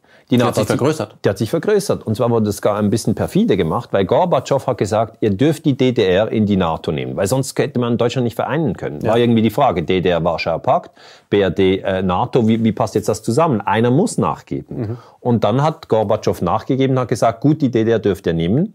Äh, dann haben wir Deutschland wieder zusammen und das kann vom, darf alles in der NATO sein. Aber, und das hat er dem Bush, dem Älteren gesagt, du darfst dann nicht noch Rumänien, Bulgarien, Polen etc. in die NATO reinnehmen. Weil, weil sonst haben wir die NATO an der russischen Grenze und das wollen wir nicht. Ja. Und Bush hat es hoch und heilig versprochen, dass er es natürlich nicht macht. Mhm. Aber er hat sich ihm versprochen. Ja, hat es eben doch gemacht. Und das war im Wortbruch. Ja. Und darum trauen die Russen der NATO überhaupt nicht. Und sie wollen auf keinen Fall, dass die Ukraine sozusagen in die NATO reinkommt. Da oder in die EU wir ja im Moment eben auch, dass da äh, Politik gemacht wird gegen den aktuellen Präsidenten, weil es auch kein netter Kerl ist, aber wo dann eben auch so ein prominenter Mensch wie Klitschko benutzt hat. Ist ja. das die Taktik dahinter, die Ukraine in die äh, NATO zurückzubringen? Also die NATO Oder hineinzubringen? ja, die NATO möchte die Ukraine drin haben. Mhm. Weil sie möchte natürlich die NATO bis an die Grenze an die Sowjetunion ausdehnen. Mhm. Das, ist, das ist natürlich die Idee dahinter. Aber ähm, wenn, ich, äh, wenn ich das äh, beobachte aus der, aus der Distanz, dann sehe ich eigentlich, die NATO ist eine aggressive Organisation. Es ist, wird zu, zu Unrecht gesagt, dass die NATO ein Friedensbündnis ist. Es ist eben ein Kriegsbündnis. Und das muss man erkennen. Die NATO führt ähm, Kriege ohne Mandat der UNO, zum mhm. Beispiel 99, als sie Serbien bombardiert ja. hat. Und Immer nur, wenn es passt, nimmt sie das. Wenn es nicht passt, macht sie eben ohne. Genau. Und sie hat auch Libyen bombardiert. Und man muss sich dann äh, irgendwie vorstellen, wie wäre das heute, wenn der Warschauer Pakt noch existieren würde und der würde Frankreich bombardieren. Oder der Warschauer Pakt würde, würde Großbritannien bombardieren. Das, das wäre auch nicht richtig. Und jetzt, wo sozusagen unsere Seite, ja, ich bin jetzt, äh, der Schweiz ist zwar ein neutrales Land, aber wir waren natürlich in, in, in der NATO-Gruppe eher. Ja. ja. Äh, wir, waren, wir sind nicht NATO-Mitglied. Die Schweiz würde nie der NATO beitreten. Trotzdem hilft die Schweiz auch militärisch inzwischen mit Logistik in, äh, in genau. verschiedenen Gegenden. Also so richtig neutral sind sie auch nicht mehr. Nicht, nein, nicht wirklich neutral. Die Schweizer Geheimarmee P26 hat mit den Briten MI6 kooperiert. Aber der Punkt ist ja, dann kommt 9-11 und mit dem Bündnisfall wird plötzlich äh, das erste Mal heißt, die NATO wurde angegriffen. Jetzt zwar nicht von der Sowjetunion, aber gesagt von Afghanistan. Mhm.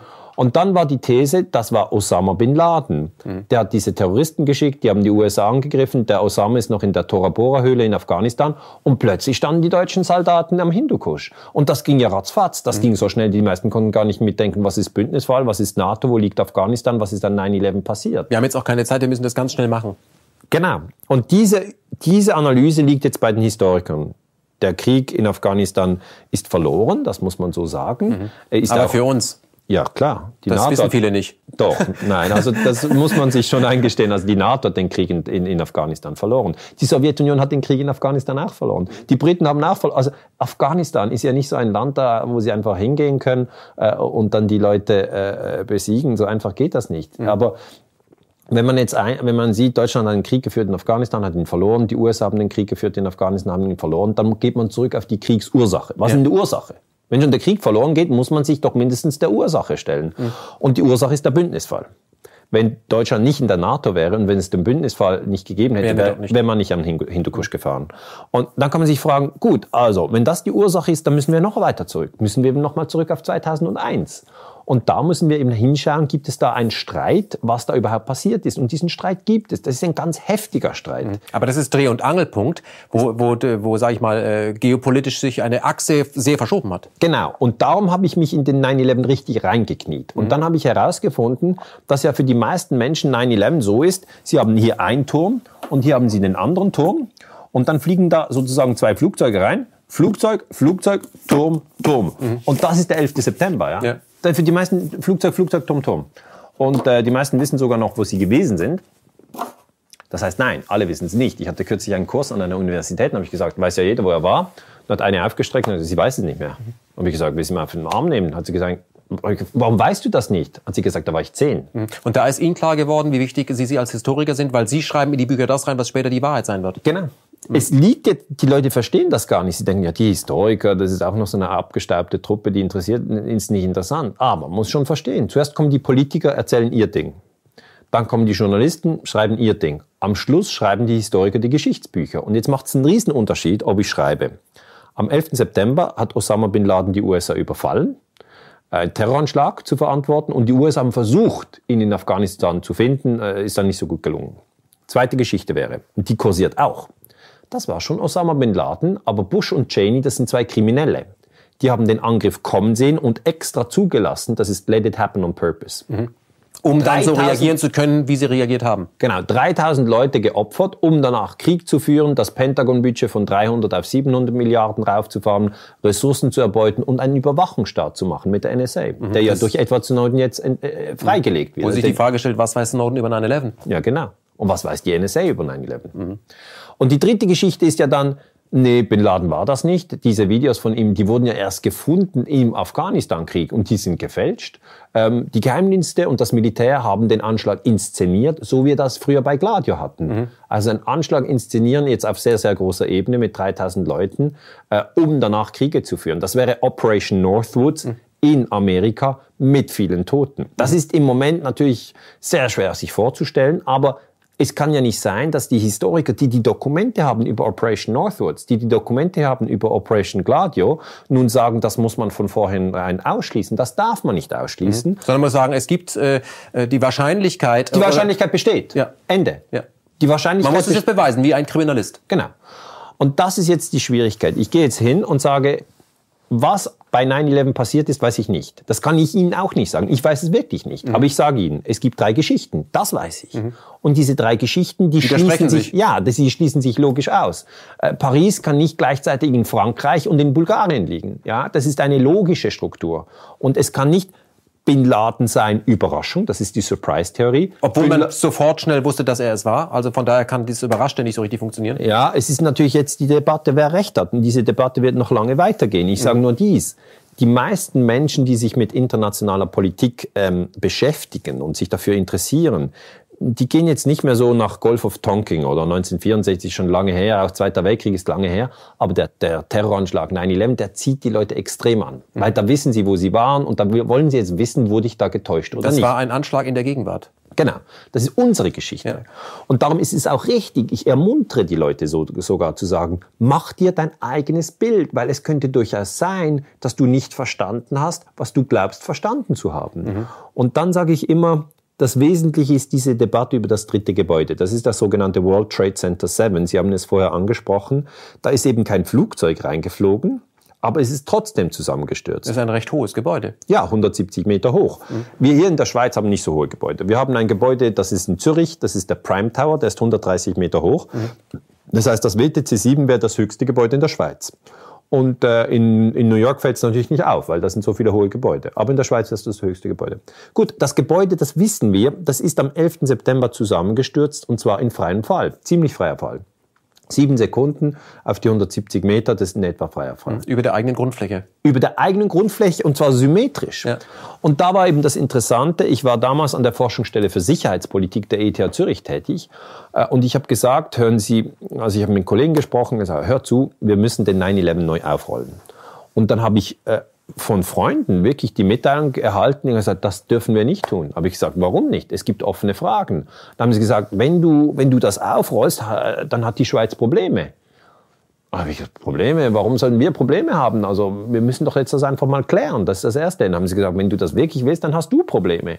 Und das verstehen die Leute nicht. Dass eigentlich die Historiker heute unter einem großen Druck sind, einfach die Geschichte zu bestätigen, wie sie Bush gesagt hat. Das heißt, 9-11, das war Bin Laden, keine weiteren Fragen. Okay? So, das ist der Druck. Wir haben schon über Macht gesprochen.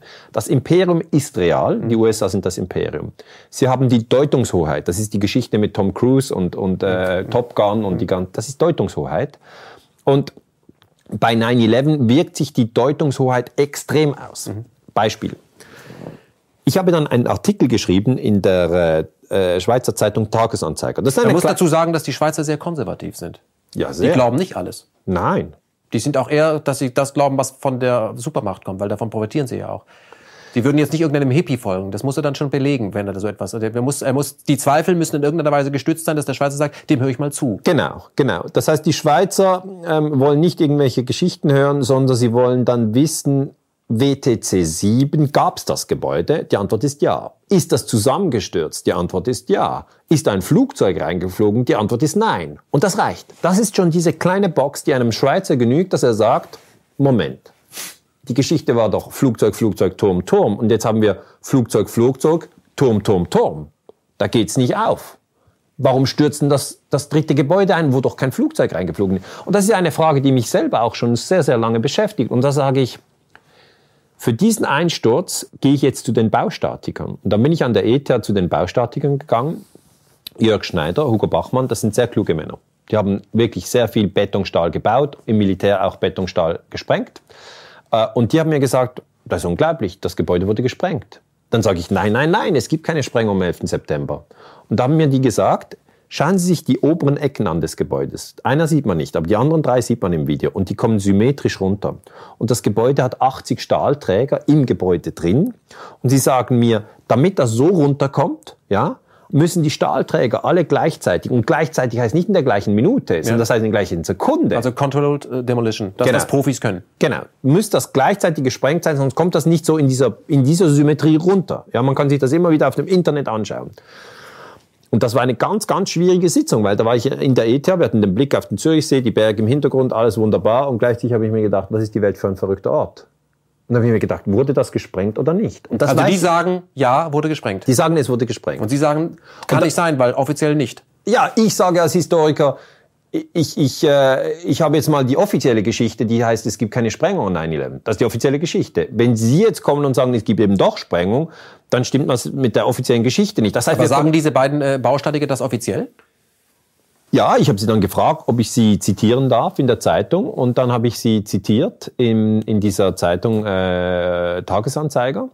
Und dann ist hier ein, ein sogenannter Shitstorm losgebrochen. Also es gab riesen Diskussionen. Die amerikanische Botschaft hat gesagt, die Schweizer Wissenschaftler sollen sich bitte zurückhalten äh, und sich da nicht zu 9-11 äußern. Die Sache ist geklärt. Wir brauchen nicht noch euren Scharfsinn. So die sollen sich lieber um Wilhelm Tell kümmern. Genau, die sollen einfach sozusagen Käse und Schokolade produzieren. Obwohl wir, wir produzieren ja nicht nur Käse und Schokolade, wir sind mhm. auch eine Wissensnation, wie Deutschland eben auch eine Wissensnation ist. Aber Amerika produziert sehr viel Käse und Schokolade. Käse schon, ja. Also der Punkt ist, dass ich einfach gesehen habe, dass der Druck sehr groß ist. Mhm. Der Druck ist sehr groß. Mhm. Und ich habe mich dann entschieden, die Fakten nochmal zu prüfen. Ich bin nochmal hingegangen und habe mich gefragt, ist das Gebäude sicher zusammengefallen? Und die Antwort ist ja. Und die zweite Frage, ist da kein Flugzeug reingeflogen? Und die Antwort ist ja. Und dann habe ich eigentlich äh, äh, geschaut, wie wird das in den USA erklärt. Und da haben wir zuerst mal den offiziellen Untersuchungsbericht genommen. Das ist der 600 Seiten dicke Keen Report. Keen und Selikow haben diesen Bericht äh, geschrieben. Hamilton. Keen und Hamilton, ja. aber Selikow war, war eigentlich der, der Ghostwriter. Ja, ja. ja, ja genau. Mhm. Genau, Keen und Hamilton waren eigentlich die öffentlichen Figuren, aber, aber der Selikow hat ihn geschrieben mhm. und der Selikow ist auch ein Historiker. Ja. Da war es ein bisschen Berufsethos. Mhm. Der hat aber schon 93 geschrieben, was passiert wäre, wenn 93, da gab es ja auch schon einen Anschlag auf World Trade Center, wenn das, wenn was passiert wäre, wenn sie damals schon zusammengebrochen wären, das hätte praktisch die gesamte Weltpolitik geändert. Ja, der Zelikow ist ein ganz interessanter Fuchs. Also da muss man ein bisschen genauer hinschauen. Ich habe dann hingeschaut und mich gefragt, wie hat er den Einsturz vom dritten Gebäude erklärt? Muss er ja erklären, ja, Ja. Weil, wenn drei Gebäude runtergehen Ja, und im ein- Commission Report. Genau, ja, aber das ist die offizielle Untersuchung und da hat Bush die Hand drauf gelegt, der kam im Sommer 2004 raus. So lange habe ich gewartet, ja. Mhm. Ja. Die Historiker warten immer eine gewisse Zeit. Aber ab Sommer 2004 habe ich den Bericht gelesen. Die Studenten mussten ihn auch lesen. Ich habe an der Universität Zürich ein Seminar gemacht. Die mussten den Bericht lesen. Und die Sache ist die, das dritte Gebäude wird jetzt mit keinem Wort erwähnt. So Und kann man das geht eben- natürlich auch lösen. Ja, aber so geht das gar nicht. Weil das ist eben Vertuschung. Das ist so ein Satz von Angela Merkel, das geht so gar nicht. Ja, genau. Internet ist für uns alle Neuland. Nein, ich meine, unter Freunden können wir uns nicht solche Bücher äh, weiterreichen, wo einfach ein Gebäude fehlt, weil das ist nur für, für Idioten. Und, und das ist Das ist nicht bei dem Wortfall, wo die wesentliche Leiche nicht am Set ist. Nein, es ist ein, also das ist wirklich, es ist eine Beleidigung für den Verstand. Also 9-11 hat verschiedene Beleidigungen, aber eine ist an den Verstand. Und da werden ja die Leute eigentlich in zwei Positionen gedrängt. Entweder sie glauben Bush blind, das geht nicht, weil Bush ist ein Lügner, bewiesen beim ABC-Geschichte mit dem Irak. Oder sie werden in diese Kiste Verschwörungstheoretiker reingesteckt, was so viel heißt wie, das dürfen sie nicht denken. Und ich muss mal sagen, das sind zwei absolut unakzeptable Positionen. Die, die einzige vernünftige Position, in die man reingedrückt werden kann, ist, ich bin ein freidenkender Mensch. Man muss dazu nicht Schweizer sein, nein, sagen, ich bin ein freidenkender Mensch. Ich lasse mir nichts vorschreiben und wir haben jetzt die Informationsrevolution. Hallo, ich muss nicht warten, bis es in der FAZ steht. Ich kann über äh, Suchmechanismen oder über andere Sendungen, ich kann mich, ich kann mich selber schlau machen. Ich kann, ich kann in die Bibliothek gehen, ich kann in die Bücherläden gehen. Ich kann mir ein Bild machen, wenn ich mich, wenn ich mir zutraue, dass ich meine, meine Denkkraft, meine Analysefähigkeit, dass die wirklich auch stark ist, ja, dass ich auch sagen kann, ich habe das Buch gelesen, das finde ich gut, das finde ich nicht so gut, ich lese noch ein zweites, ja. Und diese Arbeit, die muss jetzt gemacht werden, weil eben der, ähm, der äh, offizielle Untersuchungsbericht zum 11. September, ähm, der Keen Report, der taugt nichts, aber gar nichts. Der taugt gar nichts, weil ich meine, drei oder zwei Gebäude, das ist ein grober, das ist ein grober Fehler. Wir haben ja an der Universität Standards. Ja. Äh, spätestens seit äh, Copy-Paste Gutenberg ist das äh, ist ja klar. Es gibt Standards an den Universitäten. Die Universitäten ver, ver, äh, verwalten das Wissen. Es ist eben nicht die Politik, die das Wissen verwaltet, sondern die Universitäten. Und als Wissenschaftler kann ich einfach sagen, wenn Sie drei Gebäude haben, die zusammengestürzt sind und dann im Bericht nur über zwei Gebäude brächten, dann geht das nicht. Dann ist es ungenügend. Dann können Sie einfach den Bericht verbrennen, der taugt gar nichts mehr. Wir, ich habe dann noch genauer geforscht. Ich habe mir gesagt, gut, wie wird dann überhaupt diese Geschichte mit Bin Laden bewiesen? Und die wird gar nicht bewiesen, sondern wir haben viele Fußnoten im Bericht, die zeigen zu den Geheimdiensten.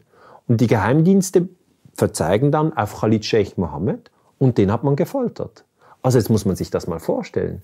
Die offizielle Geschichte zu den Terroranschlägen vom 11. September, so wie sie im Untersuchungsbericht dargelegt wird, beruht erstens auf Folter und zweitens fehlt ein Gebäude. Das müsste ein Aufschrei durch die Welt gehen. Nur natürlich, wer liest die 600 Seiten? Das lesen ja nur wir Historiker, da liest ja gar niemand. Aber ähm, für mich ist ganz klar, die Sache muss neu aufgearbeitet werden und, und da, da, da kommt auch eine Medienkritik dazu. Das geht jetzt nicht an Sie. Das ist das große Versagen. ja, das, das ist wirklich ein ganz, ganz großes Versagen, weil ich habe dann... Äh, Das ist doch des Kaisers neue Kleider. das ist des Kaisers neue Kleider. Oder der Film Das Fest, wo man das einfach versucht, Genau. totzuschweigen. Das Genau. da, jeder spürt, es ist noch viel drückender. Genau. Und dann duckt man sich weg und sagt, jetzt, äh, jetzt ist die Stunde der Bewährung und Genau. das nicht der Erste sein. Ja. Das ist der entscheidende Punkt. Und das ist unglaublich. Ich habe ja eigentlich viel Medienarbeit gemacht, auch zum Thema 9-11. Und wie man da äh, auch angegriffen wird, wenn man nur Fragen stellt, wenn man sagt, aber hört doch zu, auf 9-11 baut der Afghanistan-Krieg auf. Auf 9-11, der Irakkrieg wurde damit vernetzt. Die gesamte 100.000 Achse des Tote. Bösen. Achse des Bösen, ist das die Folter. Abu Ghraib, Guantanamo, NSA-Überwachungsskandal. Genau, ja. Das sind all diese Dinge, wo sich die Historiker, die Historiker haben sich da geschworen, dass ja. wir das nicht wollen. Wir wollen keine Angriffskriege. Die Historiker wollen auch keine Überwachungsstaat. Das hatten wir, das hatten wir schon genügend. Oder wir wollen keine Militärdiktatur. Wir wollen, wir wollen keine Folter. Also wir haben auch unsere ethischen Werte. Man muss ja auch sagen, das glaube ich haben viele nicht verstanden, dass wenn man heute über Snowden spricht, wenn man äh, über die NSA spricht, äh, über auch äh, GCHQ spricht, dass das alles mit dem 11. September zu tun hat. Ja klar, also in der Schweiz ist das schon bekannt, weil in der Schweiz ist es so, die NSA hat gesagt nach 9-11, ähm, wir müssen jetzt SWIFT überwachen. SWIFT ist ein äh, internationales äh, äh, digitales Bankensystem, wo jede Überweisung, wenn ich eine Überweisung aus der Schweiz in ein anderes Land mache, geht sie über SWIFT. Und die NSA hat damals argumentiert, wir müssen das tun, weil wir müssen sehen, wo die Terrorgelder fließen. War für mich damals schon klar, dass es ein Witz ist, dass wir hier wieder Wirtschaftskrieg führen. Und den Wirtschaftskrieg können Sie so führen, dass Sie den Iran oder den Irak oder Kuwait oder Saudi-Arabien überfallen und dort das Erdöl holen. Oder Sie können bei den Schweizern oder bei den Deutschen die Kommunikation abhören und dann schauen, von welchen Amerikanern haben die Schweizer Banken Geld versteckt. Oder welche deutsche Patente hat Siemens, die eigentlich die Amerikaner auch noch interessant finden. Und das mhm. ist Wirtschaftskrieg. Mhm. Und man muss jetzt total naiv sein, wenn man nicht begriffen hat, dass dieser Wirtschaftskrieg läuft. Der läuft jetzt. Während wir sprechen, der läuft. Mhm. Und der hat natürlich damit zu tun, dass wir jetzt diese Möglichkeit der Überwachung haben. Edward Snowden legt das frei und alle sind ein bisschen peinlich berührt. Mhm. Aber diese Überwachung wurde nach 9-11 intensiviert. Es gab sie schon vorher. Ja, Echelon. Ja. Ja. ja. Da eben auch die Frage, ja. äh, wenn man überrascht gewesen wäre oder es ist nicht glaubwürdig, man hat vorher ein System gehabt, was auch schon sehr modern war und das muss eigentlich mitbekommen haben oder im Nachhinein festgestellt, die Daten deuten können, was da los ist. Das heißt, Echelon, der 11. September und Überraschung, das sind zwei, drei Begriffe, die so nicht zusammenpassen. Also wenn Echelon wurde existiert um, oder wurde installiert, damit man nicht überrascht ist. Ja. Und jetzt gibt man aber vor, man war total überrascht. Ja, das ist natürlich diese Geschichte. Die offizielle Geschichte von Bush ist 9-11 kam aus dem blauen Himmel. Wir hatten keine Ahnung. Ja. Wir waren im Funkloch. Genau. Aber so, wenn wir jetzt die Daten genauer anschauen, haben wir auch äh, Insiderhandel zum Beispiel. Wir haben Leute, die Put-Optionen gekauft haben. Das ist Spekulation auf fallenden Aktienkurs. Mhm. Und zwar genau von American Airlines und United Airlines. Und Professor Marc Chesney, der hier ein Kollege in der Schweiz ist, der hat eine Professur an der Uni Zürich, ähm, Institut für Bankwesen. Er hat das untersucht mit den Put-Optionen. Wir haben uns getroffen, wir haben uns ausgetauscht und haben mir ganz klar gesagt, schau, das ist Insiderhandel jemand wusste über die Terroranschläge, hat das genutzt. Hm. Was ich interessant finde, dass, dass man das nicht nur, man muss gar nicht ein Insider sein, um das alles zu wissen. Die BBC hat ja zum Beispiel den Zusammenbruch von BTC 7 20 Minuten vor dem Zusammenbruch ja. gemeldet. Das finde ich den allergrößten Also Wahnsinn. das ist wirklich dieses Problem mit den Medien, das wird unterschätzt. Das Problem mit den Medien ist fundamental. Ähm, äh, ich habe Studenten, die sagen mir, also Süddeutsche Zeitung, Spiegel TV, ZDF, das schaut nur noch mein Vater und der ist 60 hat das Gefühl, es muss dort berichtet werden, weil, weil sonst ist nicht die Wahrheit und NZZ etc. Aber ich mache mich selber schlau, ich bin auf dem Internet, auf verschiedenen Internetseiten, wo ich mich einfach ehrlicher informiert fühle. Mhm. Und dann treffe ich den Vater, und ähm, dann frage ich ihn, ja, äh, wie er denn so zufrieden ist mit dem, mit dem Bildungsentwicklung seines Sohnes. Und dann sagt er, ja, Kurs ist schon gut bei Ihnen an der Uni. Aber ich mache mir ein bisschen Sorgen. Mein Sohn, der ist immer in der Nacht noch auf dem Internet und schaut sich diese Verschwörungsseiten an und der, der dreht ja jetzt bald durch und das, das macht doch keinen Sinn. Und dann sage ich immer, eigentlich müssen beide zusammen sprechen. Mhm. Weil der Sohn glaubt, 9-11 war eine Lüge und der Vater glaubt, 9-11 war Bin Laden. Und der Sohn glaubt, der Vater ist ja voll bekloppt, weil er schaut sich immer diese Abendnachrichten auf ARD an oder auf dem Schweizer Fernsehen und der, der Sohn sagt, da kommen die wichtigen Stories eh nicht. Warum begreift das der Vater nicht? Und der Vater glaubt, der Sohn ist voll bekloppt, weil der ist immer auf diesen Verschwörungsseiten im Internet. Schlecht recherchierten Wahnsinn. Schlecht recherchierter Wahnsinn. Einfach, einfach die, die Leute, die glauben, morgen explodiert die Welt und mhm. sie ist ja immer noch da. Also irgendwie stimmt da was nicht. Und eigentlich wäre es wertvoll, wenn beide zusammenkommen und sagen, Okay, nehmen wir mal was. Syrien, Freie Syrische Armee. Wie wird das in deinem Medium dargestellt? Wie wird das in meinem Medium dargestellt? Und dann könnten beide zusammen voneinander lernen. Auch 9-11. Der Sohn könnte dann sagen, ähm, 9-11 ist ein Medienereignis, in erster Linie ein TV-Ereignis. Die Leute haben es am Fernsehen gesehen.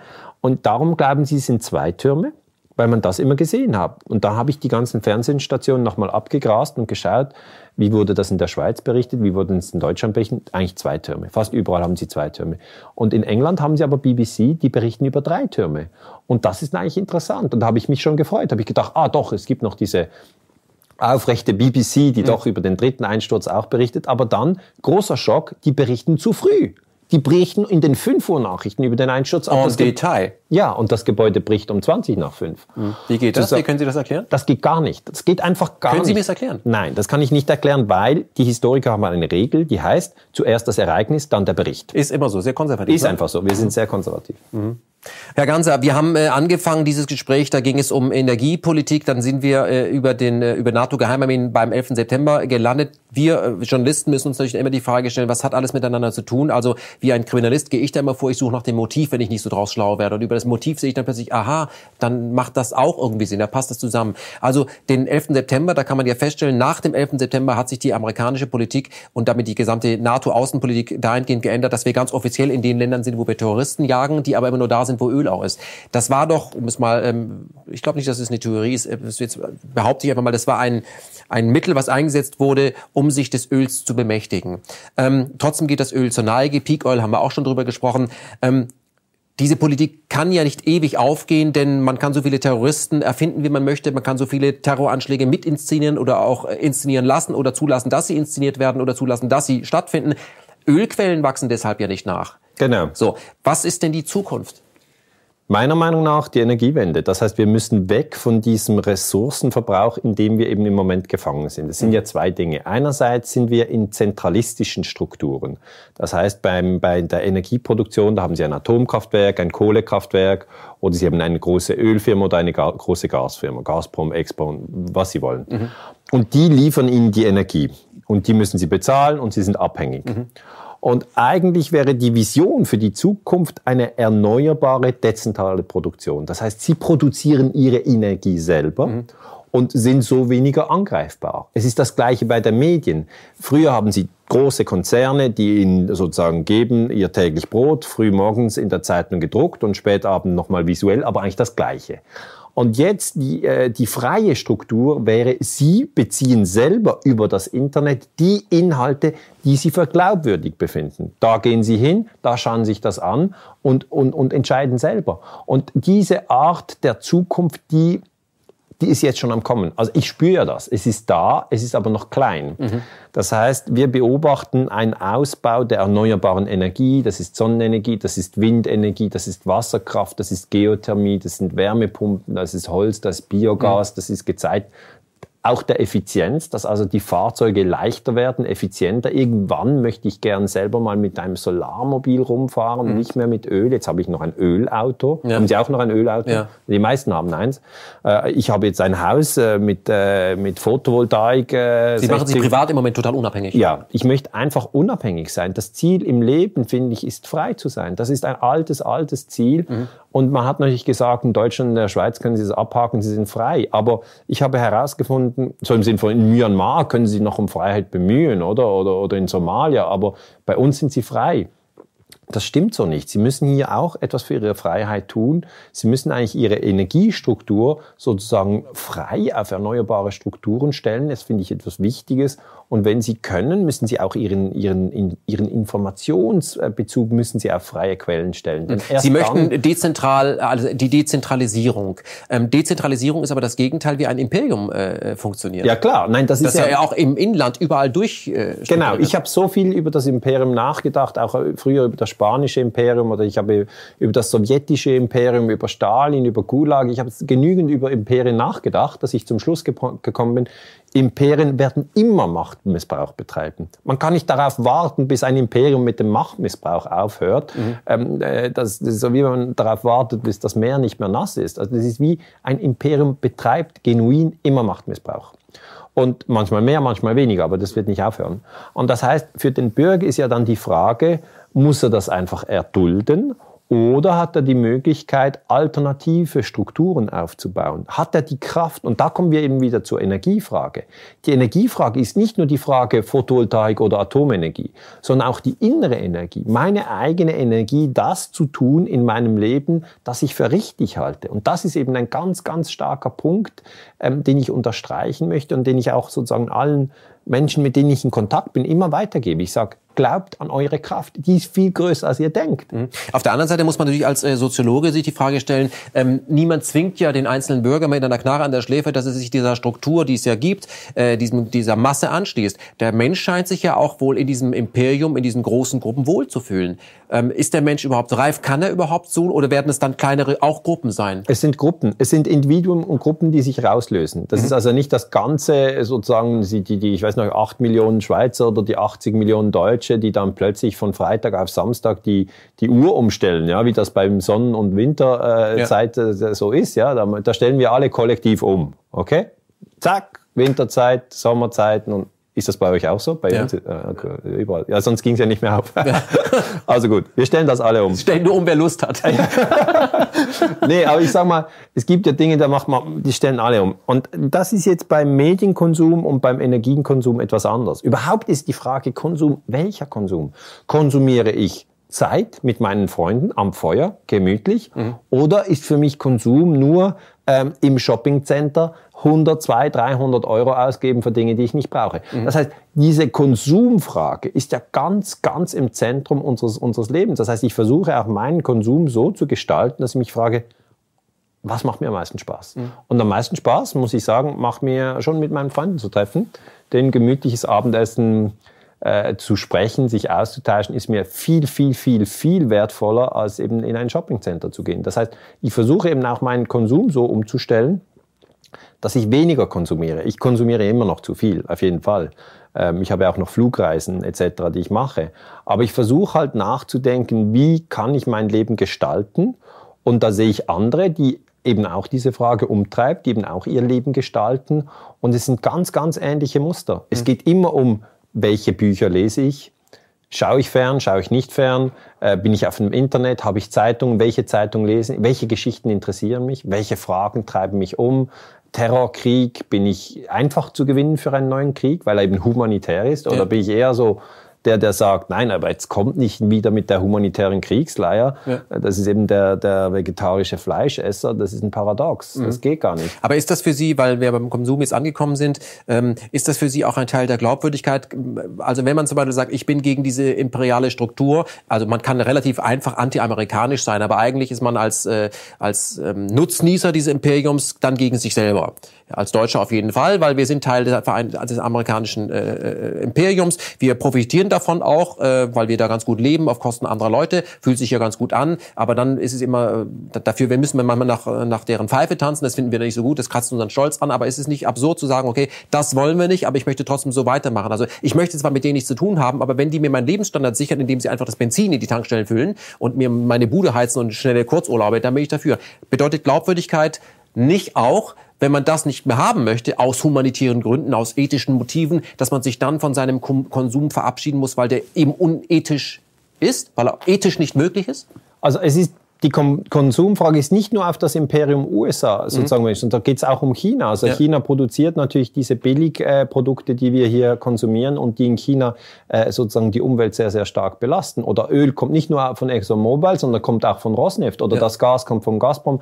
Das heißt, ich frage, die Konsumfrage, die geht äh, von der Näherin von Bangladesch bis zum, äh, bis zum Regenwald in Brasilien. Mhm. Das geht weit über die, das amerikanische Imperium hinaus. Mhm. Also das amerikanische Imperium ist für mich sozusagen ein Punkt, wo ich mich frage, bin ich für den Irakkrieg 2003? Bin Ja. ich dafür, dass man ein anderes Land bombardiert? Und da bin ich einfach strikt dagegen. Ich wäre auch dagegen, dass man die Schweiz bombardiert. Ich wäre auch dagegen, dass man Deutschland bombardiert. Ich wäre auch umgekehrt dagegen, dass Irak die USA bombardiert. Ich bin einfach dagegen, dass man Leute mit Bomben umbringt. Das Ja. ist einfach nicht richtig.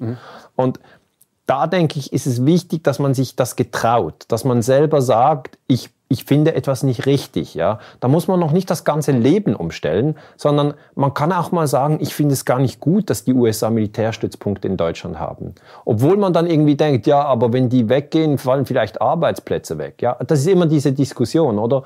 Kann man eine, eine, eine Situation, die man jetzt hat, die man aber für nicht richtig findet, kann man die verändern? Und da ist die Antwort ganz klar ja. Die Also- muss sich nicht automatisch verschlechtern, man muss nur dann anfangen, kreativ zu werden. Ja, klar. Also in der Schweiz, das große Beispiel ist das Frauenstimmrecht. Ähm, das wurde in der Schweiz 1971 eingeführt. Und vorher war nicht. Vorher nicht. Ja, die Frauen konnten weder wählen noch stimmen.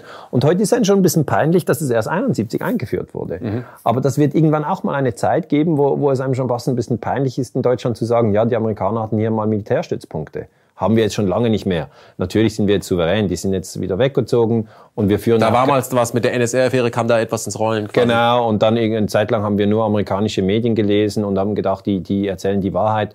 Und irgendwann ist das vorbei. Oder man sagt, eine Zeit lang haben wir nur Atomkraftwerke gehabt. Wir haben gesagt, das ist das einzig Seligmachende, jetzt haben wir Wind und Sonne. Und wenn wir zurückdenken, fragen wir, warum hatten wir eigentlich warum haben wir im Schatten von Fukushima so, so, so vor uns hingedöst? Also ich meine, Dinge sind ja aus, der, aus dem Rückblick sehen sie plötzlich wieder vollkommen anders aus. So wie ich jetzt bei mir persönlich sagen kann, diese Geschichte mit Top Gun, mit dem Film, wie konnte ich mich nur so einfach einlullen lassen? Mhm.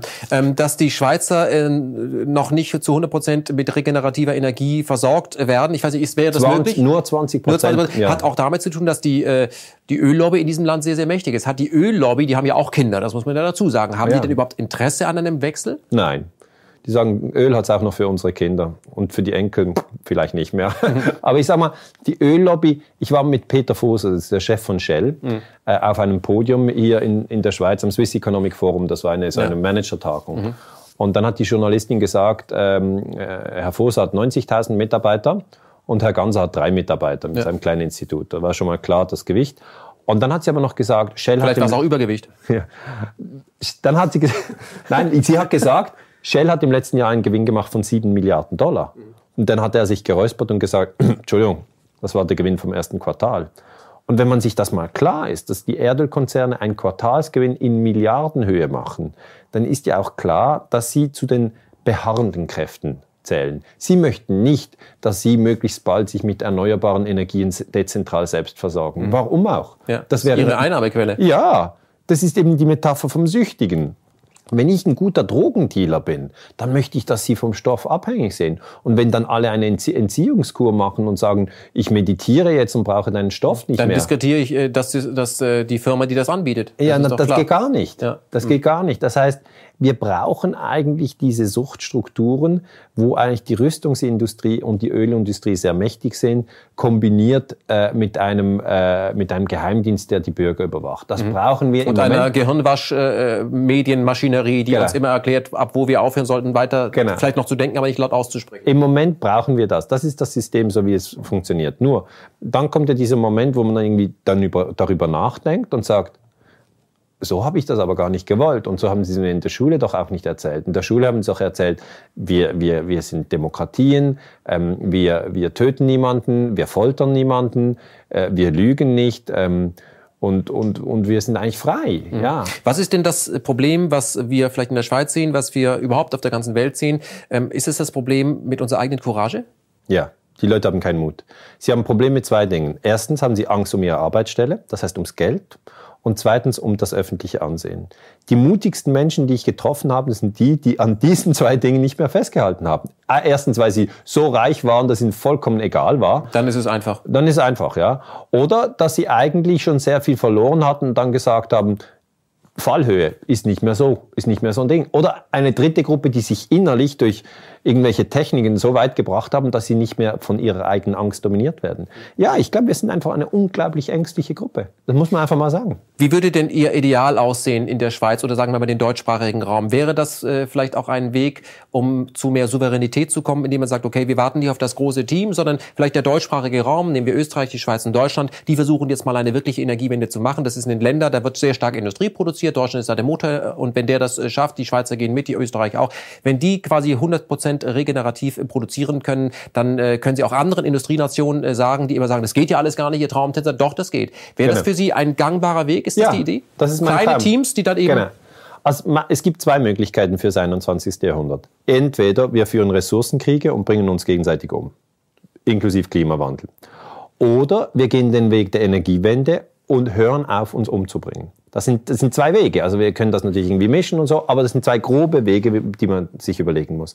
Und ich bin der festen Überzeugung, dass wir in Richtung 100% erneuerbare Energieversorgung gehen sollten. Mit weniger Konsum, mit mehr dezentralen Strukturen und ohne Angriffskriege. Und man muss sich auch klar sein, wenn wir das mal machen, dann leiten wir die Finanzströme um. Im Moment haben wir 700 Milliarden Pentagon-Budget. Das sind zwei Milliarden pro Tag mit dem hätten sie die Energiewende in fünf Jahren umgesetzt. Ja? Mhm. Aber es geht ja darum, dass diese Energieströme sich nicht einfach umlenken lassen. Plötzlich gibt es wieder irgendwo einen undurchsichtigen äh, Terroranschlag und dann sagen wir, wir, wir hätten nur 200 Milliarden mehr und dann die Politiker stimmen ab und sonst kommt die Presse und sagt, das ist irgendwie ein Landesverräter. Und diese Strukturen, ja, die hängen alle miteinander zusammen. Und da braucht es eine Häutung. Es ist tatsächlich eine Häutung. Wir werden dann in einem in, einem, in einer anderen Struktur sein. Ich werde sozusagen äh, das gerne dokumentieren als Historiker. Ich werde es einfach mitschreiben, ja, mhm. wann jetzt das passiert ist und wann die Leute ihre eigene Energie haben, äh, wie, wie eben diese neuen Industrien auch stark wurden, äh, wie zum Beispiel Leute hingestanden sind und gesagt haben, ich glaube das nicht, hier wird gelogen, oder weil sie selber mutig sind, weil sie auch nicht sofort eingeknickt sind, wenn Freunde gesagt haben, wow, was bist denn du für einer, denkst selber nach, ist ja voll peinlich, sondern dass sie eigentlich sich weiterbilden und äh, couragiert werden. Sie äh, appellieren aber auch an Menschen, dass sie aufhören äh, äh, zu, zu konsumieren um des Konsums willen. Da sind wir bei Nico Pech. Äh, Abschied vom Überfluss, der ja sagt, äh, es bringt überhaupt nichts, wenn wir einfach so weitermachen, nur jetzt mit grüner Energie, weil die Natur wird deswegen schafft, verkraftet den Menschen in der Anzahl und dem Verbrauch ja auch nicht. Wie gestalten Sie denn Verzicht sexy? Ist im Moment nicht sexy kommunizierbar. Also Verzicht geht gar nicht. Eigentlich das, ähm, was ich eher will, ist äh, ähm, Unabhängigkeit. Mhm. Das will ich. Ich will Unabhängigkeit und ich ist, sage. Ist Unabhängigkeit der neue Luxus? Ja, ja. Also wer wirklich frei ist, äh, sozusagen das zu sagen, was er denkt, das ist ein, das ist ein Glücksbild. Also wenn man unabhängig ist, äh, bedeutet das, man hat nicht Angst, dass gleich der Chef anruft und sagt, du bist gefeuert äh, man hat nicht Angst, dass gleich der, der Partner kommt und sagt, ich will dich nie mehr sehen, dich liebe ich nicht mehr. Und das sind die zwei großen Ängste. Ja. Wenn man weiß, der Chef feuert einem nicht und der Partner liebt einem für immer, dann, dann ist man plötzlich viel mutiger. Aber diese Unabhängigkeit, das ist etwas, was wir anstreben müssen, zuerst in den Gedanken und in den Gefühlen.